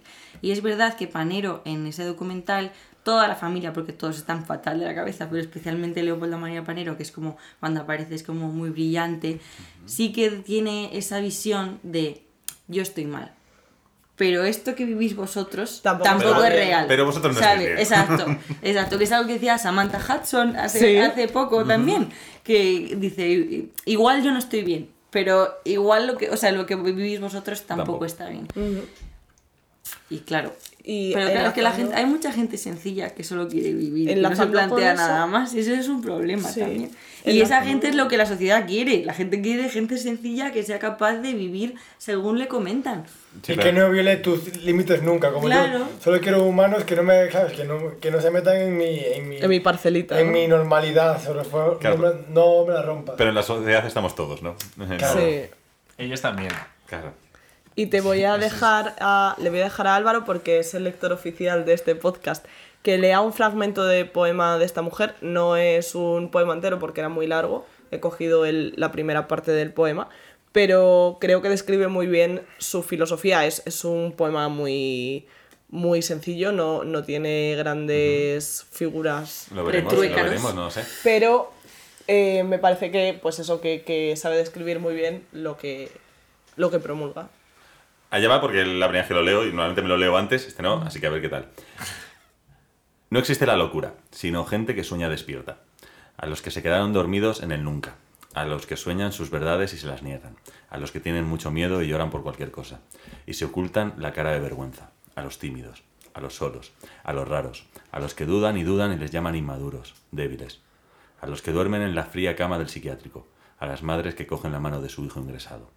Os digo, que no os vendan verdades, que la verdad no existe. La verdad y la razón son creaciones del ser humano, para doler, para medir. Hay que luchar contra el silencio y la ignorancia. No somos enfermos. ¿Quién tiene la verdad absoluta, la realidad absoluta? Que la muestre, que la muestre, que la enseñe si puede. Es mentira, mentira, no existe. El poema muy bonito. Muy bien leído. Gracias. Sí. Sí, por eso he querido que lo leyese él, porque yo soy malísima leyendo poemas. me pongo, me, me- se me quiebra la voz siempre, sea cual sea el poema, independientemente Sí. de que me guste el poema o no.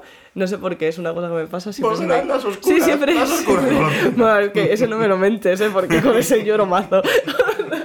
soy así.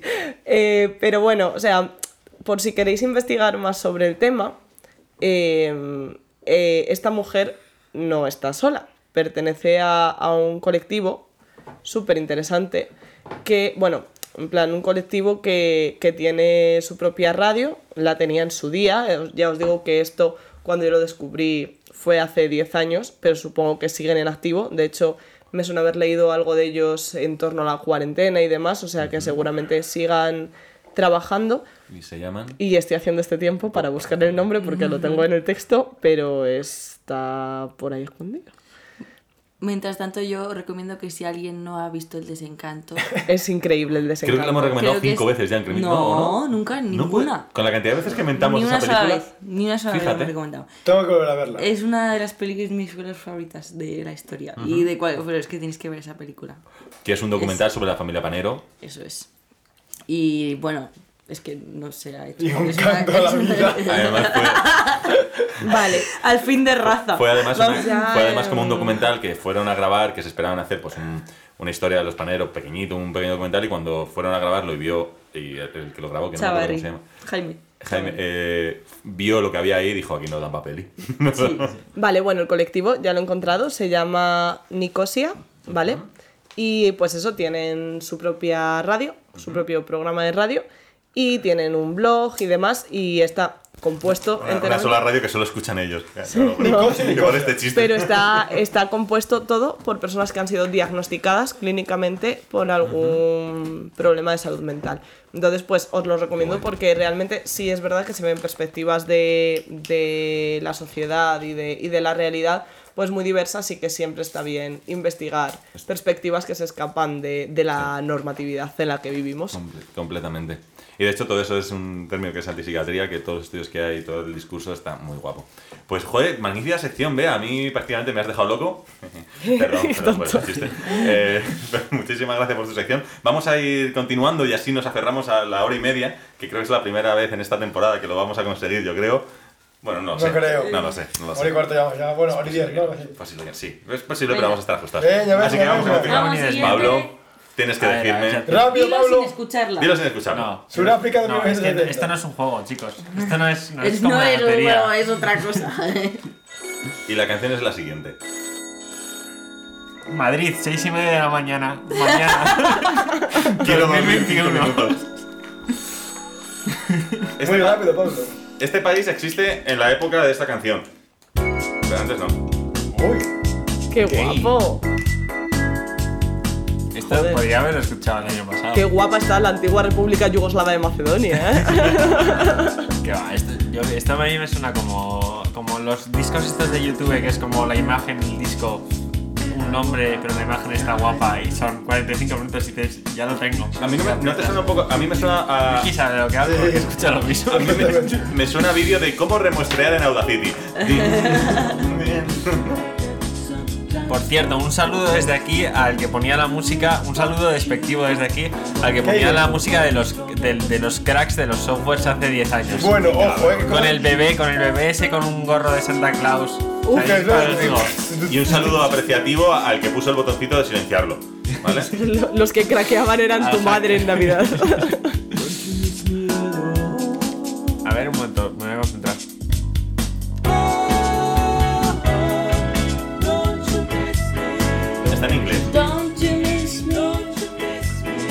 dicho que el país existe ahora. Y antes Existe no ahora, existía. pero voy a decir un, voy a decir un país de Bueno, en Europa esta del época. Este. No me voy a meter aquí. Tampoco existía en la época esta.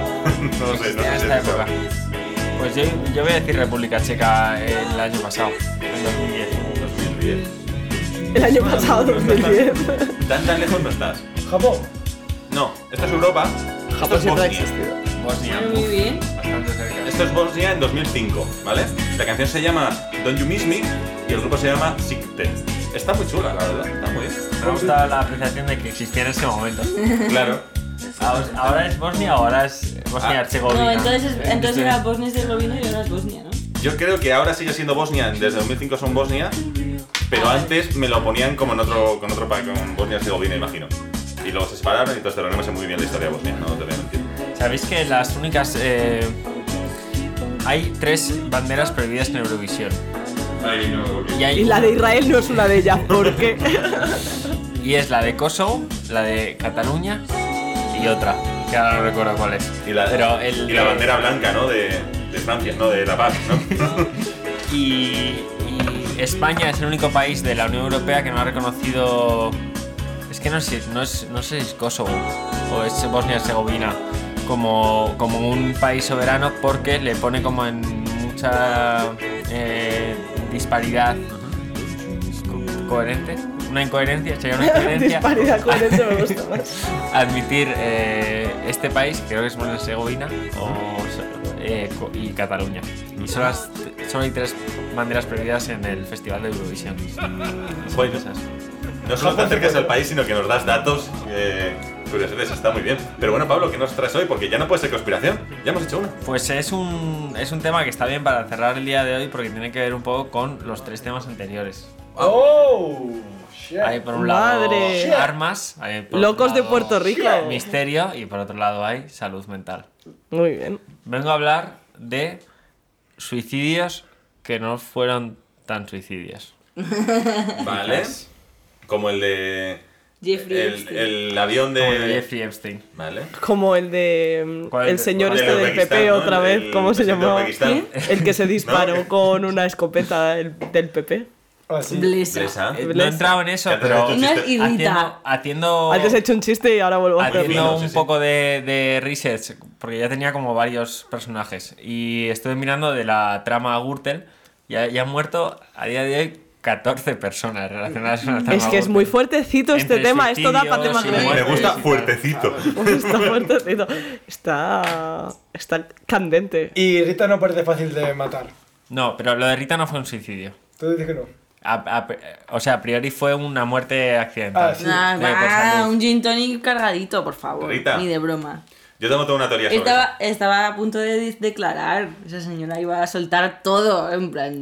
Y por todo lo ¿Me vas a grande. dejar sola con el barco? Con lo que yo he Sí. visto. Vamos, hombre. Sí. Suelto hasta. vamos. Eso para el tema de comida. hasta- Vamos a hacer hasta el tema papa va a conjunto. caer. 14, 14. Uno, de- Joder, 14 uno, uno cayó con una moto en un barranco después de haber ido en moto. Sí, chunguísimo. Sí, sí, sí, yo he leído también. Pero no vengo a hablar, en este caso no, no vengo a hablar de la Gürtel ni de España en concreto. Vengo a hablar como de una serie de, de suicidios que eh, se han atribuido oficialmente como suicidios, pero las circunstancias que los rodean nos hace pensar que quizás no fue un suicidio, sino que fue algo disfrazado de suicidio. ¿Vale?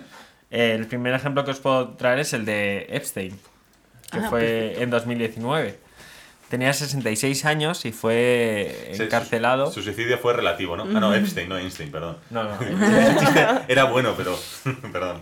Jeffrey ¿Vais a-. ¿Vas a hablar de Einstein también? Seguramente os habréis cruzado con algún tipo de noticia relacionada con Jeffrey Epstein en los últimos dos años. documental Pensaba que ibas a decir que si me había cruzado con él siendo menor o algo. Espero que no.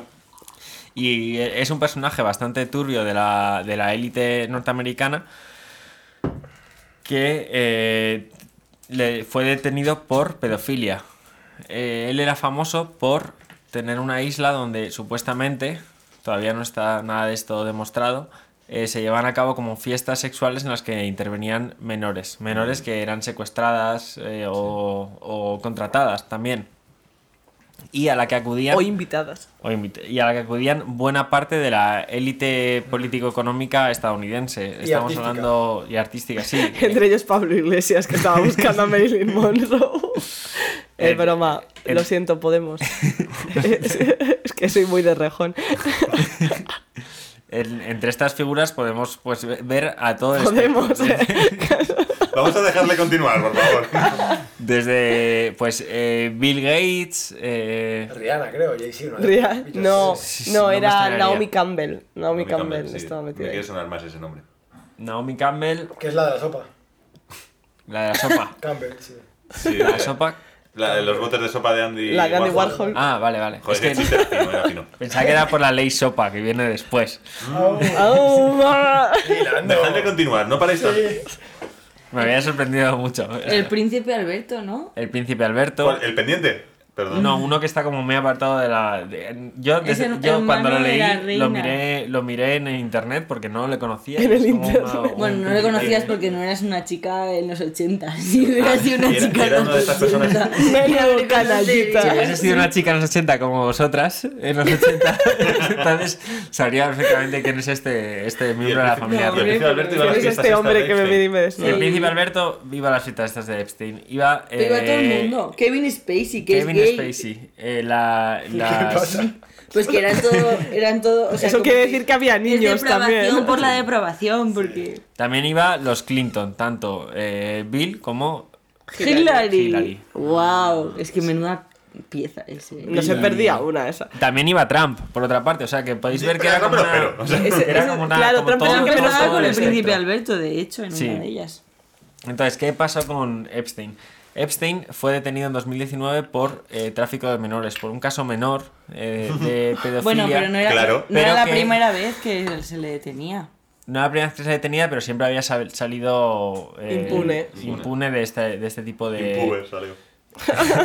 Seguramente y muy probablemente por haber tenido estas conexiones políticas tan fuertes. Entonces, él iba a testificar y estaba detenido, físicamente estaba detenido, no, no tuvo una fianza ni nada así, en un centro penitenciario de, eh, del estado de Nueva York, pero no era Nueva York. El caso es que todo el mundo estaba muy pendiente de lo que él, él iba a decir, porque se sabía de su relación con toda esta gente, se sospechaba sobre sus actividades eh, anteriores y eh, evidentemente todo el mundo quería como que tirase de la manta, ¿sabes? Que dijese todo lo que iba a ver. Había hype, había hype. Había hype. Por desgracia, el 10 de agosto de 2019 eh, decidió suicidarse en su celda. Con una cosa que hemos visto en The Wire. O sea, que una cosa chula. ¿Cómo se suicidó? Pues es que es, Con es una que es sábana. Con una cosa que hemos visto en The Wire. Y en el desencanto. Se No, suicidó, no, pero Ah, no, vale. esto en concreto. se suicidó colgándose boca abajo en su celda, en la que estaba solo, por cierto. Eh, eh, y él estaba en ese momento en eh, vigilancia, vigilancia ante suicidio, porque había dado como algún síntoma de suicidio. Entonces se suicidó colgándose boca abajo y se ve que al cabo de X tiempo pues te mueres. Se ordenó una autopsia. La autopsia determinó que había sido un suicidio. La familia de Epstein, que sospechaba de todo este asunto, pidió otra autopsia. Y en la segunda autopsia se vio que tenía una vértebra rota y que nada se... Una vértebra se había suicidado colgándose por los pies. Porque las sábanas eran de franela, entonces eran muy duras. Y, y como que nada encajaba con el discurso que tenía Además, oficialista. él- realmente él no estaba, porque podría parecer que él había llegado a un punto en el que estaba rendido. O sea, como que podría parecer, por cómo, por cómo está la situación, podría parecer que estaba como en plan de, vale, la he liado, este es el final. Pero estaba dispuesto a luchar hasta, hasta el último momento y así eh, lo dijo en las últimas declaraciones. De Tenía aquí, balas, o sea, va a caer hasta el Papa. De, Sí. no, no me voy, no, yo no voy a cargar con seguramente. esto. No es la, la tipo de situación en la que alguien se Sí, cuelga sí, sí. de los pies durante De los pies, que es como una es forma una muy cosa extraña, horrible, sí. Y no sé ni larga cómo y- se hace, en plan, hay que pensarlo mucho y buscar en internet, ¿no? Hacerlo solo debe ser complicado, desde luego. Eh, evidentemente esto despertó sospechas en todo el mundo anglosajón que estaba más familiarizado con su figura. Se popularizó el hashtag de Epstein di- didn't kill himself, que igual habéis visto en, en su foro de conspiracy de Reddit alguna, alguna vez.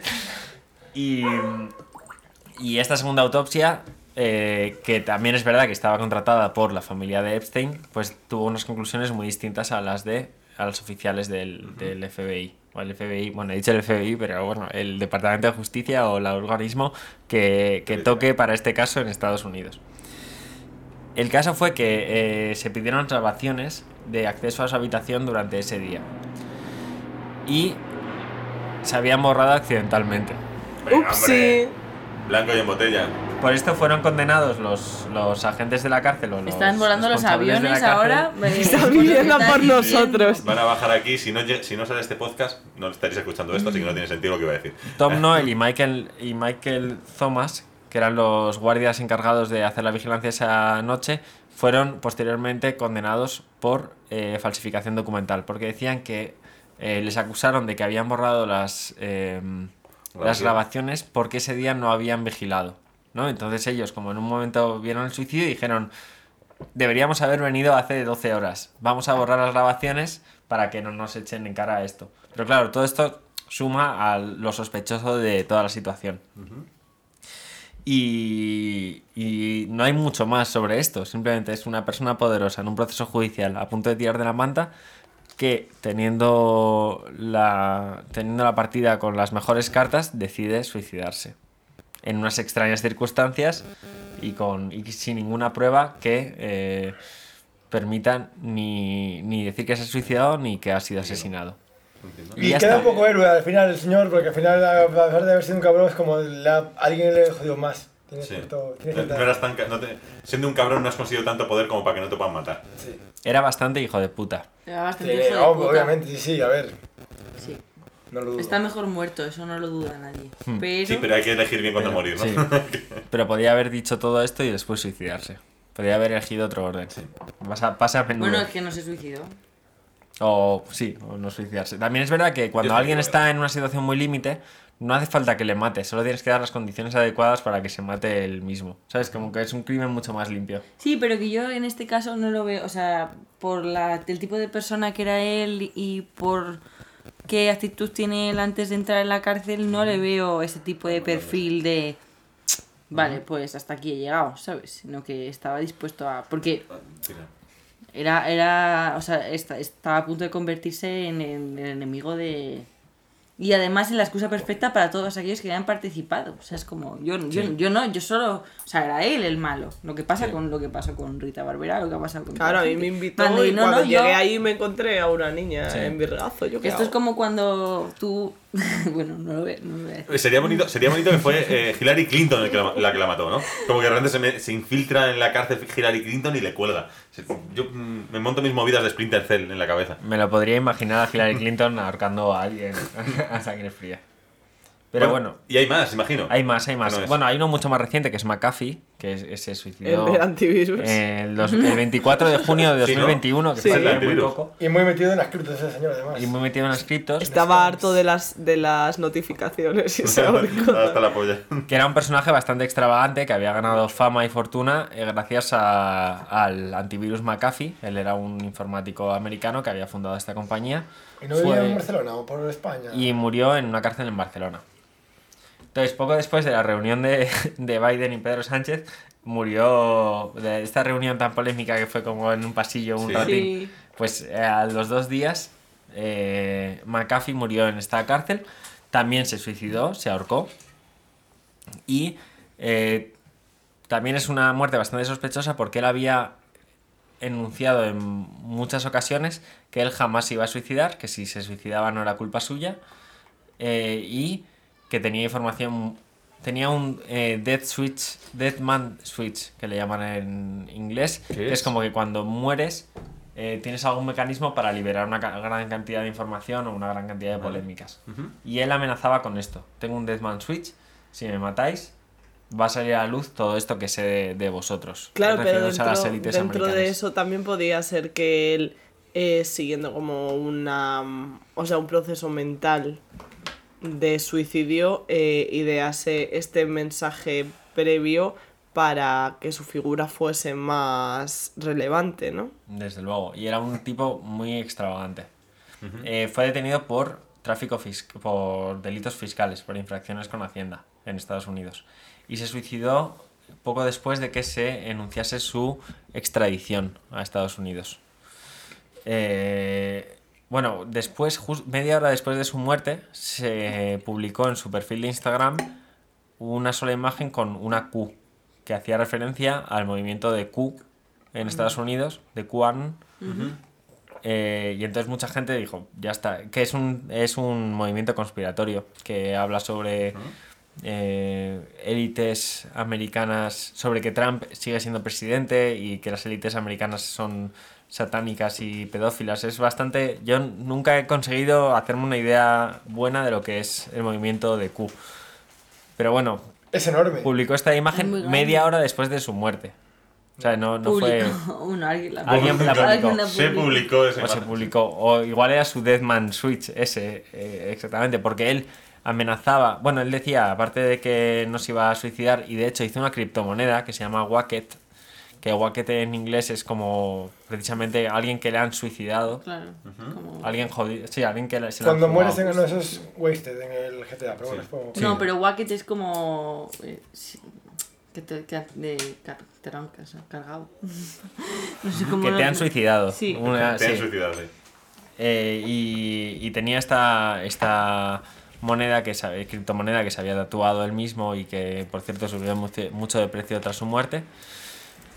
Y eh, amenazaba con eso, con un Deathman Switch, con una liberación masiva de, de datos y de publicaciones después de su muerte. Que nunca pasa, tío. que es nunca una- ha llegado. Es una mierda. Que nunca ha llegado. llega. Nunca Han ha estado buscando mucho y, y han estado buscando precisamente en el código fuente de esta criptomoneda si ahí estaba la clave para, para descifrar el mensaje y no han encontrado nada. Y han pasado pues eh, cuatro o cinco meses desde su muerte y todavía no ha llegado nada. Igual la base de datos no se ha actualizado. Por eso. Oh. Y, y bueno, este, este personaje que es que era muy extravagante. Entonces, yo creo que todos estos suicidios tienen como una parte en la que dices, no, no, es que podría ser perfectamente un... O sea, a pesar de que las pruebas circunstanciales sean tan eh, sospechosas, sí. dices, "Pff, ya, pero es que este tío era muy inestable Ya, pero lo han matado. y ha muerto. O sea, se ha suicidado y, y yo nunca tengo claro, de verdad, a pesar de que me gustaría que pues toda esta historia rocambolesca de que hubiese sido asesinado... El tema es que los suicidios tienen, en general, en porcentaje, tanto que ver con una enfermedad, con una depresión, con un, una acumulación de circunstancias a lo largo del tiempo, que un suicidio así como espontáneo es muy complicado. O sea, Claro, es, pero- es difícil. Tú tienes que estar en un momento, que es, es cierto que esta gente lo está, en un momento de, de- de estrés y de ansiedad máximo, en el que ves que tu mundo se va a derrumbar. A ver. Pero, pero suele ser consecuencia de un largo tiempo acumulando. No Claro. es una cosa, en plan, Pero hoy me suicido. yo en el caso de, de McAfee, por ejemplo, eh, si veo que tenía comportamientos de tendencia pues hacia, hacia no sé si, si paranoides o tal, pues que me hacen pensar que estuviese más cerca de cometer suicidio que... que Que de que alguien se Pero después de Einstein- afirmar tantas Einstein- veces que no. Einstein- que- ¿Cómo que era? Epstein. Epstein, no Einstein. Después de afirmar tantas veces que él no se iba a suicidar. O sea, pero podría Claro, pero formar parte de su personaje Claro. También es raro, Sí. nadie dice yo no me voy a suicidar. De hecho, sospechan, ¿no? Si de repente. Se da- que ya, yo me suicido. es como una bien. cosa que se da por hecho, ¿no? En plan, lo normal, lo, lo tal es no suicidarse, porque repites todo el rato, chavales, no me voy a suicidar, ¿eh? Yo, de hecho, No es lo último que pienso hacer, vamos. Pero el, el- Allen, entre. chiste de Woody Allen, qué mal, que estamos fatal. Fatal. entre sus- Otro, otro viola niñas, madre mía, no La, paramos. la, pe- la moneda esta que sacó, el subtítulo de la moneda era Jeffrey Epstein didn't kill himself. O sea, estaba como relacionado también con el caso Es anterior. que yo creo que esto es como un marketing macabro, Entiendo. por su Pero un marketing del que no esperas conseguir. Claro, Pero porque igual un para su, pero igual para su familia sí, es que no lo sabes. Igual les dijo, mm, o sea, no les dijo, pero se daba por hecho, rollo, tenéis mogollón de mi cripto y va a subir mazo y os voy a hacer ricos a todos matándome y yo ya no tengo nada que hacer si total me van a extraditar a Estados Unidos y me matan. Y es o sea, que en, me- en ese caso veo tanto la posibilidad delitos de fiscales. que, que venga, que venga aquí el primer mm, pinta cuadernos que pueda y le voy a contar todo Ya. antes que morirte sin decir nada. Es como raro. Claro, pero estuvo metido en varios pompeos de ICOs en el 2016, que ICOs es como... Te tengo que preguntar Initial- tantas cosas de lo que has dicho. Qué psicos. ICOs es Initial. Coin Offering, o offering, Ajá. no sé qué es, cuando antes de sacar una moneda como que venderla. Y en el bull, que cuando subió mucho Ethereum en el 2017, 2016, eh, Este él, señor él estuvo como metido en, ponía en Twitter como una moneda que iba a salir que le gustaba, con esa moneda reventaba para arriba, y después era una basura, que podía estar relacionado de por medio, eh, animando esa llama, o realmente creía y también le estafaron a él, pero esto metido como en varias, como ahora Elon Musk con Dogecoin, pues era el McAfee en el 2016, y como le quedaba un poquito como la voz a cualquier movida y la gente le seguía. En Entiendo. grupo. Sí, que era un notas.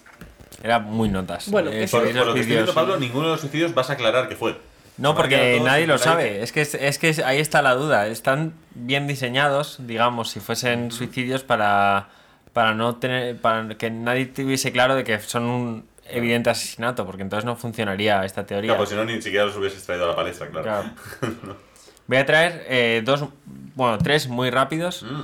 Eh, uno es el de uno de los eh, cofundadores de, de Reddit, Aaron Swartz, que con 26 años, en 2013, se suicidó. Se suicidó y estaba metido en un, en un proceso legal porque había robado del MIT un montón de, de papers o de documentos técnicos que él pensaba liberar. Había liberado parte, habían eh, condenado por eso a 32 años de cárcel. O sea, estaba pendiente 32 años de cárcel por liberar una serie de documentos.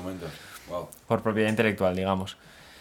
Y eh, se suicidó en su casa antes de liberar la otra gran parte de documentos que tenía. Mm, No dejó ninguna nota de suicidio. Poco antes de... Él era un gran activista de la, del open source, digamos, a nivel... O sea, del open source ampliado. O sea, de que todo, de que todo fuese eh, liberado, toda la- todos los conocimientos científicos. Poco antes había, había hablado con uno de sus socios sobre un proyecto que tenían y habían hecho como un guideline para las próximas semanas en las que se incluía, pero se suicidó. ¿Y cuáles fueron las condiciones? ¿Fue su casa? ¿Él estaba.? Eh, ¿En la cárcel? No se no, no lo has encontrado. No ¿Ni sé siquiera si un lo foro de Reddit? ah, bueno, y en Reddit ha sido borrado completamente. Por Wow. cierto. O sea, está en Wikipedia y todo eso, pero en Reddit es muy... co- Como que... No, no, no se habla mucho de Aaron Swartz. Este mito es tabú, ¿no? Sí, es como un poco tabú. Porque su socio se hizo con el control y ahora es como un magnate que viste traje. Es, se ha convertido como en el enemigo de El todos. principal sospechoso, ¿no? Como. No sé si sospechoso. Sí, desde luego ha cambiado mucho con respecto a la idea inicial de, que tenían de Reddit. Y esto está relacionado con la ley SOPA de propiedad intelectual. Vale, por De eso. la, que, Vale. de la que Aaron Swartz estaba llevando al Congreso una, una réplica. O una. O cuando se estaba. O sea, quería tumbarla, digamos. Cuando Nati dice si el FBI me la toca y si quiere comer de mi sopa, se referirá a esa ¿Es sopa. de eso? ¿Quieren- Sí, es de eso. Nati. Yo lo veo, lo tía, veo clarísimo. Me va genial. Bueno, Aaron Swartz, un buen tipo, la verdad, pero... Pues Y mal. le, y le hundieron por una mierda, ¿sabes? Como que es por Sí. eso, no, no había, 26 años, además, no había joven, hecho nada fiscal, no había, de los 60, no había matado a nadie, no había No, violado a ningún niño, solo estaba como liberando una serie de documentos con, con propiedad intelectual. Ya. Y, Y luchando contra la todo el que es un gran fraude. Yo desde aquí diciendo enormemente que no existe aparte de inventarse cosas. También en esa misma línea, pero no exactamente igual, está el, uno de los cofundadores de GrooveShark, que es esta plataforma similar a Spotify pero gratuita, Sí. que había en 2010 o igual un poco antes. Sí. Con que Eh, persona la cafetería, creo yo. No, eso era otra. Era. Ahora os digo el nombre, no me va a salir, pero. Continúo. Bueno, de los tres fundadores de esta compañía, Napster. Napster era la que empezó. de los tres fundadores de esta compañía, eh, uno murió asesinado en 2013, que fue Eddie Ese sí que Vázquez. asesino, ¿no? Ese. Perdón, ¿cómo era Ese su nombre? asesinado, Eddie Vázquez. Vázquez. Vale. No, eran cuatro, perdón, eran cuatro fundadores. Vale. ¿Vale? Eh, Eddie Vázquez fue, asesinado en 2013. Eh, John Greenberg se suicidó también a los veintipocos años, el 2015, eh, también acosado, digamos, por una serie de sentencias judiciales eh, relacionadas pues, con infracción del copyright, porque GrooveShark ofrecía gratuitamente Claro. muchos, muchos contenidos. Y eh, esto era en mitad de una lucha legal contra Universal, no quiero señalar a nadie, pero estaban en una lucha legal contra Universal. Y los otros dos fundadores se libraron de todo aquello, no tuvieron ninguna condena, le echaron, digamos, todo encima a estos dos, eh, que fueron San Tarantino y, y Andrés Barreto, que era un- uno era colombiano y otro era americano. Y Menudos de estos cuatro, de codirigir películas. dos ya no, dos ya no. ya Eran no. Robert Rodríguez. sí. Y bueno, estas- estos suicidios a una edad muy temprana de gente que, que estaba solo acosada por, por, por problemas fiscales que tienen una pena de cárcel pero que no son loquísimas. Bueno, el amplio. caso de, de Aaron Swartz eran 32 años, que es más que un asesinato. Joder, más de lo que le iba, iba, iba a caer a Epstein, desde luego. Y Que también es bueno, una locura que te hagan tantos años, ¿no? Nos parece una locura 32 años por delitos de, con el copyright. al caso Kevin Spacey, que de- un día hablaremos de eso, si quieres. De Bueno. los vídeos y de sus historias. Es un buen Bueno, y, tema. y- ¿eh? y de los mensajes de Navidad. ¿es Eso, ese? eso, sí. Pues, sí, era este, ¿no? Sí, era Kevin Sí. Spacey, sí. Y ya, voy a acabar con estos eh, temas menores. Voy a meterme en uno un poco más denso durante 10 minutos, Vale, no, perfecto. que es el de Salvador Allende. El otro día escuché un podcast sobre ello, tío. Eh, Creo que me lo sé, pero tírale. Nieves con Costina, que desde aquí lo voy a recomendar, porque Nieves me cae muy bien. Nieves- buenísima. yo creo que Nieves escucha nuestro podcast porque nos ha copiado algún, algún tema alguna vez. que lo hemos sacado y luego a los luego ella- pocos meses. Yo creo que nos escucha secretamente. Desde que colgamos su tumba en, en Cremita. Bueno, Salvador Allende murió el 11 de septiembre de 1973 durante el golpe que, que hicieron los militares eh, chilenos. Eh, Chilenos o estadounidenses, pero bueno, los militares eran chilenos, Pinochet Sí, sí, era sí, sí. chileno, pero sí, sí, con apoyo con apoyo Pues, eh, de- definido y de facto y demostrado de Estados Unidos. Del dólar. Hola. Y del dólar y de la ¿Sabes escuela de? Chicago y todo esto. El golpe de Estado se, se retrasó unos días porque Chile estaba jugando un partido de fútbol muy importante que le permitía entrar al Mundial. Esto es una, una- un, Un dato un guapo. rumor muy extendido. ¿Y ganó? Que, que Pinochet iba a hacer el golpe antes, antes pero Chile tenía un partido Pero estaba viendo el fútbol. Entonces di- pensó que no, no era... Que era impopular, que era- desde luego, claro, sí. exacto. En plan, Que no iban a ponerlo en el jugar. telediario. Hay que dejar jugar. Bueno, el Salvador Allende la, se s- murió en el Palacio de la Moneda durante la- el golpe de Estado, que fue largo, fue sangriento, no fue algo tipo España en el 82, unos guardias civiles, no, esto fue No, tanques, no. aviones, eh, disparos y, y muchos muertos. Sí, no, no, fue, no fue un teatrillo. Y se ha especulado mucho sobre si fue realmente un suicidio o no. Ya desde el principio, desde el día siguiente, eh, hubo declaraciones que decían que él había muerto heroicamente combatiendo con, con los golpistas Fidel Castro, por ejemplo, decía como que salió al balcón y disparó con su AK-47 sobre las tropas enemigas. Eh, se hizo mucha propaganda de esto. Él murió supuestamente por tres disparos en la cabeza.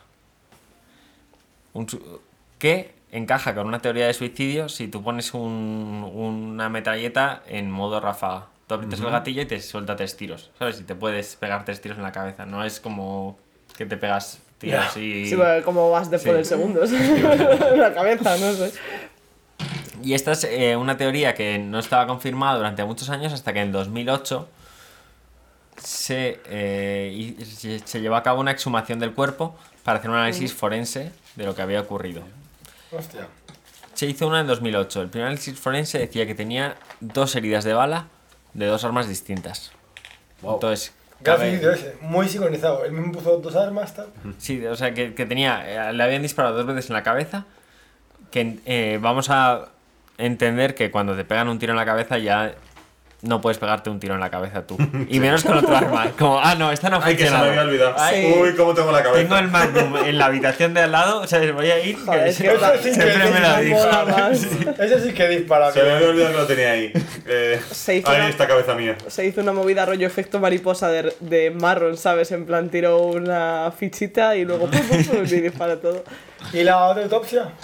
Eh, bueno, se hizo esta primera autopsia que coincidía con muchas declaraciones que había en el momento, que eh, había dos versiones. Una que él se había pegado un tiro en la cabeza, alguien la había encontrado, el suicidio había sido medio frustrado, o sea, seguía vivo pero muy mal herido, y alguien había dado el tiro de gracia. Que es perfectamente posible. Sí, sí. Otra que, evidentemente, pues que le habían disparado dos personas distintas. Esto eh, compaginaba con algunas declaraciones de aquel día, de algunos no supervivientes, la mayoría, que decían que había un, un coronel, él, en, a ver, en Enrique París Median, que había afirmado que él había sido quien había asesinado al presidente.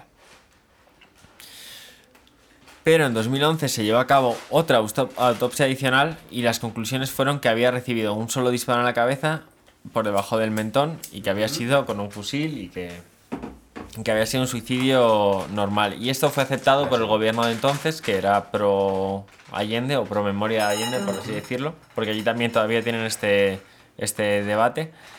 Y sigue siendo, a pesar de todo, pues un, una- un, un suicidio que no está como muy resuelto porque no te puedes fiar mucho de las pruebas. Porque que dos autopsias separadas tres años Y tengan dos viendo un conclusiones cráneo, distintas. yo, yo no ocurro de eso. Voy a que te quieras saber, pero un disparo en la cabeza, mirar y juzgarlo. A ver, no era. Es que por lo visto se. Con un fusil, cuando te pegan en la cabeza, deben de partirte la cabeza en dos. Claro. O sea, no es como un, la típica herida de bala. Ya. O sea, entiendo, De entiendo, perdigón. entiendo que si lo viésemos nosotros hubiese cierto debate, pero viéndolo un forense entiendo que no debería haber debate.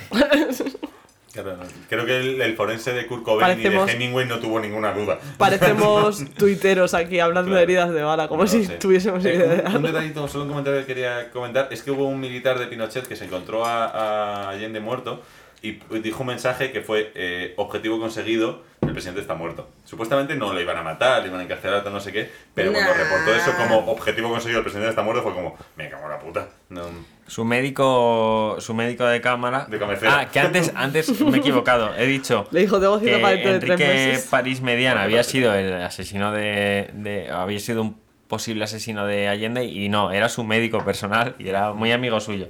El posible asesino era Riveros Valderrama, pero su médico, al a- cuando le sacaron del palacio eh, y posteriormente le ejecutaron a los tres minutos, gritó: habéis asesinado al presidente.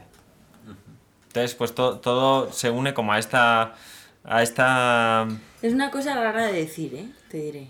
¿Habéis asesinado al pre- No me veo en esa situación. ¿Habéis matado al presidente? ¿Habéis asesinado al presidente? Ah, tal vez dijo, denle un gelocatil. Eh, porque es un médico de cabecera. Es una cosa que no, no, no es fácil, o sea, pertenece como a la, al Al recuerdo mito, popular, sí. sí. Porque Sí, sí, nadie está- diría, habéis asesinado al presidente. Es una frase rara. Bueno, que tal Lo matasteis o. o- Hijos de puta. Lo mataste, sí, sí. Con lo habéis cargado. Y luego se lo cargaron a él, ¿sabes? Que igual le había dicho algo suyo, como... no sé, como no me matéis, por favor, por ejemplo. O os ruego que no me disparéis a mí. Creo que pero no, favor. dijo como... El discurso famoso fue si tan la- solo el- tuvieseis la cortesía de no dispararme a mí. Pero no. El discurso famoso creo que fue el de la mujer de Allende, cuando le enterraron, cogieron el cadáver. Al final, si no me equivoco, le enterraron, pero no sé si unos años después, todo este rollo. Y la, en el funeral, la mujer dio un discurso bastante guapo, que es como el famoso, no os puedo decir cuál es, no tal, pero es como sí que las palabras de. Bueno, de la, de la Viva la muerte y muera la cultura. La, la versión actual es que se suicidó, y, pero sigue siendo un tema como tan Sí, sí. politizado y, tan, y con tantos rumores, teorías, declaraciones Sí. eh, alrededor que no, no está nada claro. Bueno, además Y- que esto fue hace unos. Bueno, de- cuando se escucha este podcast, hace unos meses, fue a principios de septiembre, eh, que ocurrió, la- es el aniversario, no sé qué aniversario es de esta muerte de Allende.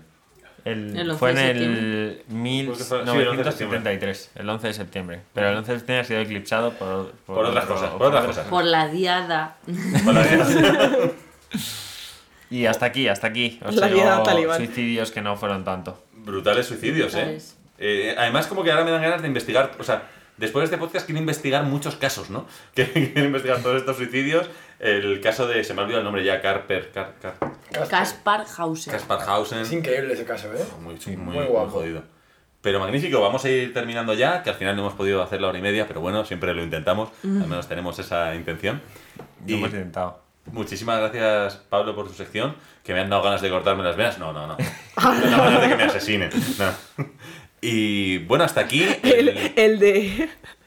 El de. No son personas locas, son personas con problemas. Also. Me quiero cortar las venas. Anda. Sí, a sí, tu no, casa, todo- todo fatal, Álvaro, todo por favor. Vamos a terminar el podcast, no sin antes recomendar a alguien, que siempre hacemos, nos gusta hacer esto esta temporada. Y en esta ocasión vamos a recomendar a Tania, ¡Eh, Tania! ¡Eh, Es una amiga Tania! nuestra muy brutal, que de hecho de temas de psiquiatría podría hablar mucho aquí. Pero es una tía de puta madre. Si os la encontráis, invítale a una cerveza. Sí. que seguro que ya estará Ojalá, ojalá me la encuentre. Le voy a decir dos cositas a la. Tania.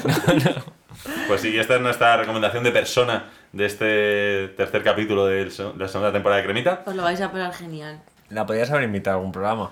Bueno, en el futuro. Podéis invitarle, podéis invitarle cuando queráis. Buenos temas tiene Tania, ¿eh? Sí, claro que sí. Una bellísima persona. Y esa es nuestra recomendación de, de este programa. ¿Eh? ¿Te gusta bueno, o qué? hasta- me ¿Te gusta. ¿Te gusta, Tania? Hay un cruz, hay un cruz.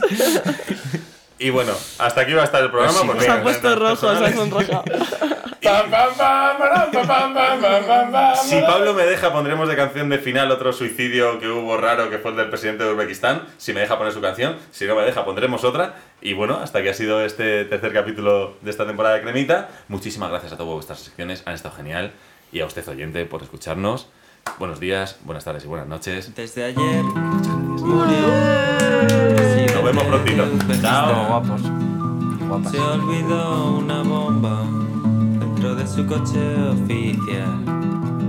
Estrelló su avión contra un misil de Hezbollah.